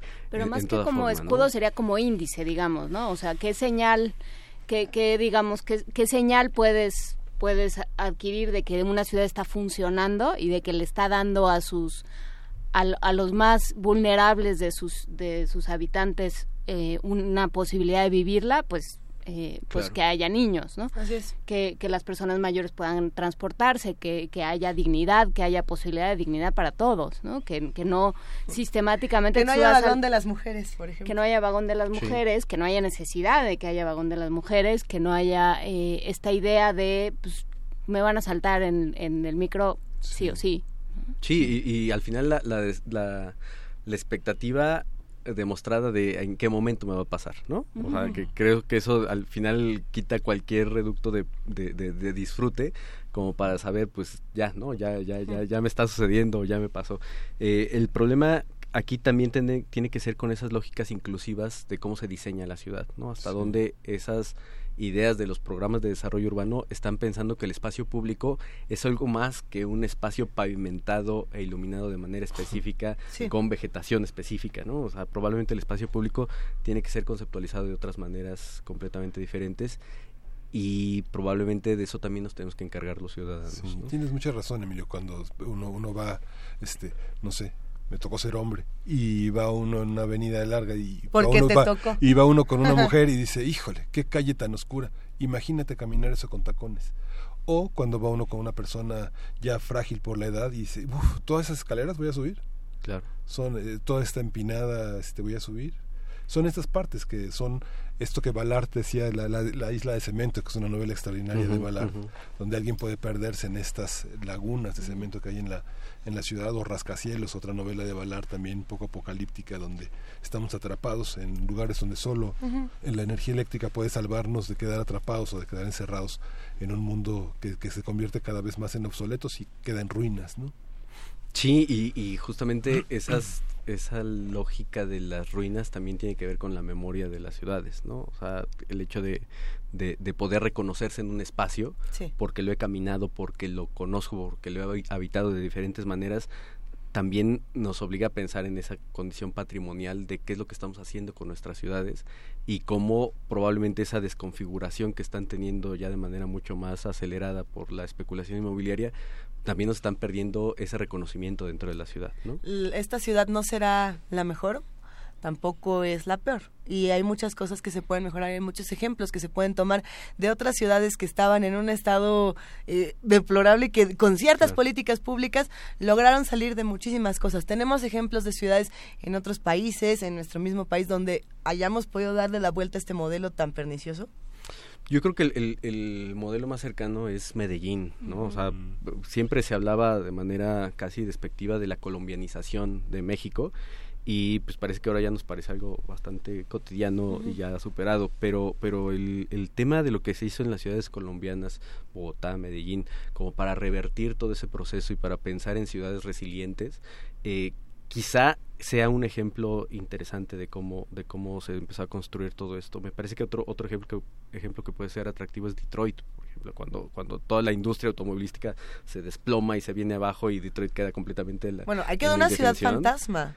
Pero empiezan a aparecer acciones ciudadanas que empiezan a reivindicar esos espacios para empezar a construir ese tejido que ya quedó abandonado. Acciones ciudadanas, pero en el caso muy particular de Detroit, a mí lo que me llamó mucho la atención fue que precisamente las autoridades crearon este tipo de eh, apoyos, no solamente para los mismos habitantes de Estados Unidos, sino para mexicanos y de muchas otras latitudes, para que llegaran ahí, les, bueno, hasta está el Writer House, ¿no? Este programa de eh, te vuelves escritor, eres escritor, eh, vives en México o en cualquier otro país, puedes venir aquí, te regalamos una casa, pero tú también inviertes en la cultura de, de Detroit. Son otros completamente diferentes a lo que se hace en este país. Y por eso y por eso creo que ahí tenemos acciones que pueden ser interesantes como para poder construir esa ciudadanía. Me parece que ahorita eh, el hecho de cómo, por ejemplo, estamos reaccionando frente a lo que pasó con los temblores que de hecho ahorita me gustaría también platicar lo que estaba pasando en la en la en la facultad y en la universidad habla también de cómo podemos empezar a construir esa imagina eh, bueno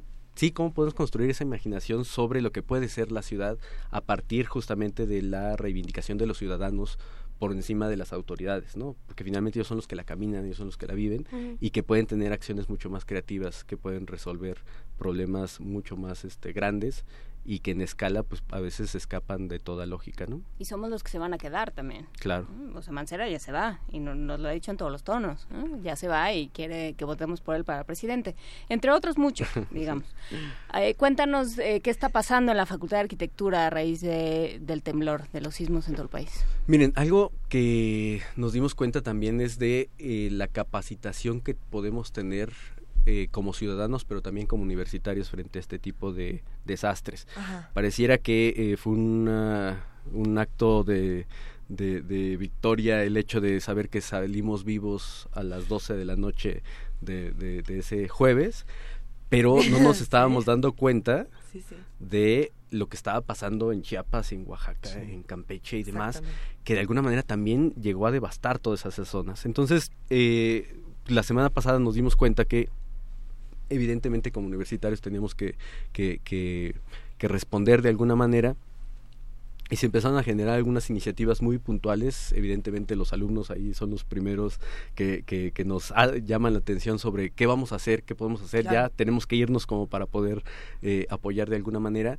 Y más allá del acopio, eh, empezamos a, a, discutir sobre eh, qué cómo podemos armar brigadas de apoyo para todo esto, ¿no? Porque uno de los grandes temas que nos estamos dando cuenta que pasa con las autoridades, pero también pasa con los ciudadanos, es la desorganización y la falta de una cultura de riesgos que evidentemente obliga a que empiecen a aparecer cosas que no están contempladas dentro del programa de respuesta que, que normalmente se tiene. Y que hubo problemas de construcción en muchos de los casos, estaba mal construido. Y que eso también obedece a entender cómo esa sabiduría popular a veces la hemos ido perdiendo por el ánimo de modernizarse hasta cierto punto y que está perdiendo la lógica de cómo milenariamente se había construido en esa zona del istmo y que poco a poco por esa cultura contemporánea se ha ido diluyendo hasta perderse esas eh, lógicas tradicionales de poder construir. Algo que nos preocupa es que, eh, por ejemplo, las brigadas que ahorita se están capacitando como para poder salir esta semana a las zonas afectadas, es que evidentemente la gente está esperando una respuesta inmediata, ¿no? Cuando nosotros estamos diciendo, bueno, podemos llegar nosotros con una atención para poder levantar las, este, los daños y para poder entender de qué manera vamos a actuar a un mediano plazo, pero finalmente la gente necesita el cobijo y el techo ya. Y la otra cosa que nos llama muchísimo la atención y que, bueno, desde aquí creo que es importante hacer este, este llamado a que parece que la lógica es eh, como la puerta abierta, las constructoras ya está dada para decir inviertan, es mucho más fácil tirar las casas que se pueden eh, adecuar como para evitar que eso se reconstruya y que se, que, que se adecue a las condiciones en las que ahorita se puede todavía eh, hacer habitable. Entonces, eso es algo que nos preocupa porque estamos hablando de zonas que también tienen edificios patrimoniales, que también se están tirando, se están demoliendo y que parece que no hay una conciencia de qué implica una verdadera evaluación de los daños como para poder saber qué es lo que podemos hacer. Entonces, eh, estamos eh, incluso de manera interinstitucional con algunas otras facultades, tratando de construir una especie de llamado para que eh, se paren todas esas eh, esa destrucción que también se está dando en esas zonas afectadas con el ánimo de decir pues vamos a reconstruir y el hecho de que se haya caído una teja de alguna casa ya implica tirarla como para poder decir vamos a empezar de cero. Porque al final pareciera que eso se estaría viendo más como un negocio que como una verdadera reconstrucción y una adecuación y un entendimiento de lo que está pasando en esas zonas. Entonces, eh, en estos días, tanto en la, en la Facultad de Arquitectura y estamos convocando otras facultades como para que se integren dentro de esta, dentro de esta estrategia que como universidad podemos hacer, eh, sobre todo para poder tener acciones que estén pensando también en esos largos plazos, ¿no? O sea, decir, solamente no se trata de eh, poder llegar a tomarse la foto, sino de pensar en cómo se pueden reconstruir todas esas zonas y sobre todo cómo pueden reactivar esa condición de espacios habitables que de alguna manera piensen todavía en los espacios patrimoniales, la vivienda, pero también en el equipamiento. Y no perder identidad. Yo recuerdo varias peticiones de algunos eh, bibliotecarios, archivistas en el interior del país que pedían al Archivo General de la Nación documentos para poder enviarle a sus eh, eh, coterráneos en Estados Unidos y fotos de sus lugares para que les dieran ganas de volver. ¿no? Entonces es algo muy conmovedor, porque finalmente uno vuelve a lo que uno recuerda y si no, si todo es igual, si todo está homogeneizado, pues pocas ganas de volver y de regresar y de tener identidad con la propia tierra. Sí, al final tenemos ahí una, una oportunidad interesante de, reivindicar todos esos valores y esos aspectos, ¿no? O sea, de reivindicarnos con la naturaleza, de reivindicarnos con el patrimonio, de reivindicarnos con los ciudadanos como para que se empiece a reconstruir ese tejido, pues que de alguna manera está fragmentado. Emilio Canek, vamos cerrando esta conversación. La universidad está discutiendo todos estos temas y los universitarios, ¿qué? Los que están del otro lado, ¿cómo se deben acercar? ¿Cómo se pueden acercar a todo lo que están haciendo en este momento? Pues miren, de entrada, eh, me parece que, que, todos podemos aportar desde nuestras propias áreas, ¿no? O sea, eh, el hecho de que de repente nos encontramos de manera natural que los médicos se acercan, que los trabajadores sociales se acercan como para decir, bueno, nosotros cómo, ¿no? ¿Cómo, cómo aportamos? Me parece que esa, esa tiene que ser una, una discusión colectiva que tenemos que ir construyendo poco a poco. me parece que en, esto, en esta lógica, estas, por lo menos esta semana ya van a salir las siguientes dos o tres brigadas de, de, de, apoyo que de alguna manera están planteando esa manera de cómo actuar, pero no solamente actuar desde una disciplina, ¿no? sino actuar de manera probablemente transdisciplinariamente para poder eh, actuar de una manera mucho más consecuente con lo que está sucediendo. ¿no? Entonces yo creo que ahí eh, pues ya se enterarán de qué, que estamos este, convocando, sobre todo para poder tener claridad de cómo es ese esa forma de actuar como universitarios. Nos quedamos con muchas reflexiones y con muchas preguntas todavía por responder. Esta fue una charla con Emilio Canec, arquitecto coordinador del Colegio Académico de la Facultad de Arquitectura de la UNAM. Querido Emilio, muchísimas gracias. Nos no, gracias a ustedes. Y nos vemos pronto. Gracias. Tenemos libros que vamos a regalar después de esta mesa que nos ha dejado eh, eh, con, muchas emociones. No, todavía nos sentimos inundados y temblorosos. ¿Qué hay por aquí, querido Miguel Ángel? Bueno, hay, un, hay un, una novela de Lionel Shriver, que se llama Big Brother. Eh, Lionel Shriver nació en 57 en California del Norte, en Estados Unidos, y bueno, es un, un autor eh, importante en, la literatura norteamericana, y está de Carlos Fonseca, un autor de Costa Rica. ¿A ti te gusta este, Carlos Fonseca? Sí, es un autor muy interesante. Ha, colaborado eh, periódicamente en muchas publicaciones de Estados Unidos y ahora en esta apertura que ha hecho Anagrama necesariamente hacia Latinoamérica en sus narrativas hispánicas, Carlos Fonseca ahora con Museo Animal ocupa un lugar importante. Es, un, es una novedad. La vamos a leer. Si usted quiere. La vamos a regalar. La vamos a regalar. ¿La vamos a leer y a regalar? ¿O, no, nada más regalar. Ah, bueno, a ver, ¿cómo la regalamos? A ver. ¿Por teléfono? 55 36 43 39 es el teléfono al que se pueden comunicar si quieren uno de estos dos ejemplares. Así sin pregunta. Le decimos producción. ¿no? Así, así nomás. Porque es nuestro primer día en Radio y TV UNAM, todos juntos, así que mucha generosidad. está abierta, estos concursos están abiertos para la para, los todos que nos escuchan por radio, para quienes nos ven por TV UNAM. Eh, entonces, solo hay que venir a recoger los premios a Adolfo Prieto 133. Les darán con una identificación, les van a dar todos los detalles una vez que les asignen el premio. Sí, y recuerde que estamos en redes sociales, ahora diversas, en Primer Movimiento UNAM, en Facebook, en Twitter, arroba Primer Movimiento, P Movimiento, el correo es Primer Movimiento UNAM, arroba gmail.com, y las redes sociales de TV UNAM, que son tv.unam.mx, en Facebook TV UNAM, en, Twitter arroba TV UNAM y en Instagram TV UNAM oficial y nos pueden ver por Facebook Live en eh, Diagonal TV UNAM o si se perdieron la transmisión en vivo nos pueden volver a ver en www.tv.unam.mx. Y si eso les pareció poquito al rato les damos también nuestras redes sociales personales para que suene así, para que sean un, tamboche de redes sociales. Qué maravilla estar todos juntos. Vamos aquí a seguir en primer movimiento, nos quedan unos minutitos más. Primer movimiento Hacemos comunidad.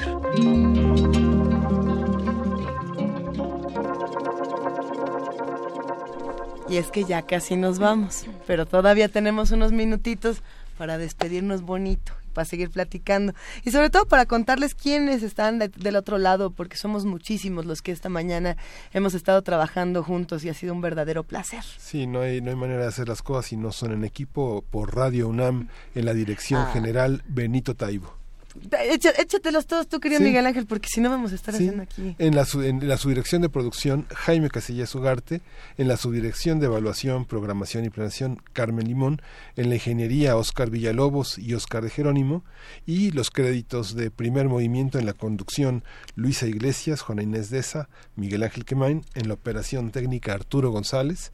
En la producción, Frida Saldívar en la asistencia a producción Francisco Ángeles, en el servicio social eh, Carmen Sumaya, Luis Arturo Rojas Soto, Miguel Verde, Uriel Gamés y la coordinación de redes sociales Vania Nuche, en la coordinación de invitados Amalia Fernández y Miriam Trejo, en la información Antonio Quijano y por parte de TV UNAM, en la dirección general Armando Casas, la subdirección de producción Diana León Montero, en la realización Miguel Velasco, en la jefatura de producción Adriana Hernández, en la producción Fabiola Villavicencio, el responsable de equipo el ingeniero Alfredo Aguillón, todo el equipo de TV UNAM, ingenieros, camarógrafos, operador de audio, de audio, operadores de caracteres, switcher, operador de tercer play y bueno, nuestra jefa de producción, Maripaz Jenner de Radio UNAM, que también tiene su crédito y su labor entre nosotros. Y si nos faltó alguno por ahí, sepan que todos somos un gran equipo y que todos somos una gran familia, tanto en Radio UNAM como en TV UNAM. Tenemos todavía una pieza musical para despedirnos. Benito Taibo como que corrió a la cabina, pero no sabemos qué pasó. A ver, nos vamos con una última rola. Muchísimas gracias a todos los que nos ayudan a hacer este programa, sobre todo a los que nos ayudan del otro lado, que son ustedes que hacemos comunidad todos juntos cada, cada mañana. Sí. Qué bonito. La curaduría de Edith Citari Morales, este para clavecín solo, eh, Johann Sebastián Bach escribió siete conciertos, vamos a escuchar el quinto, es un concierto número 5 en fa menor para clavecín solo y bueno, está escrita en 1742. Muchas gracias, vamos a escuchar. Gracias, Lisa. Gracias, querido Miguel Ángel. Gracias, querida Juana Inés. Esto fue el primer movimiento. El mundo desde la universidad en radio y TV UNAM.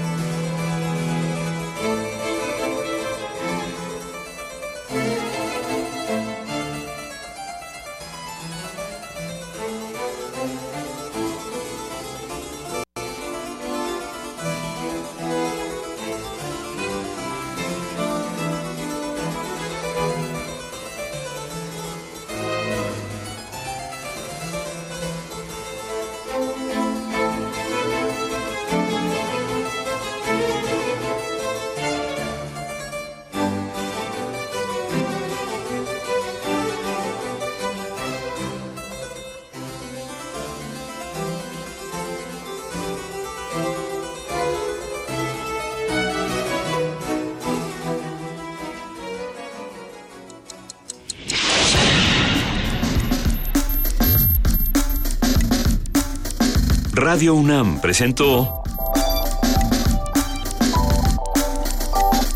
Primer Movimiento. El mundo desde la universidad.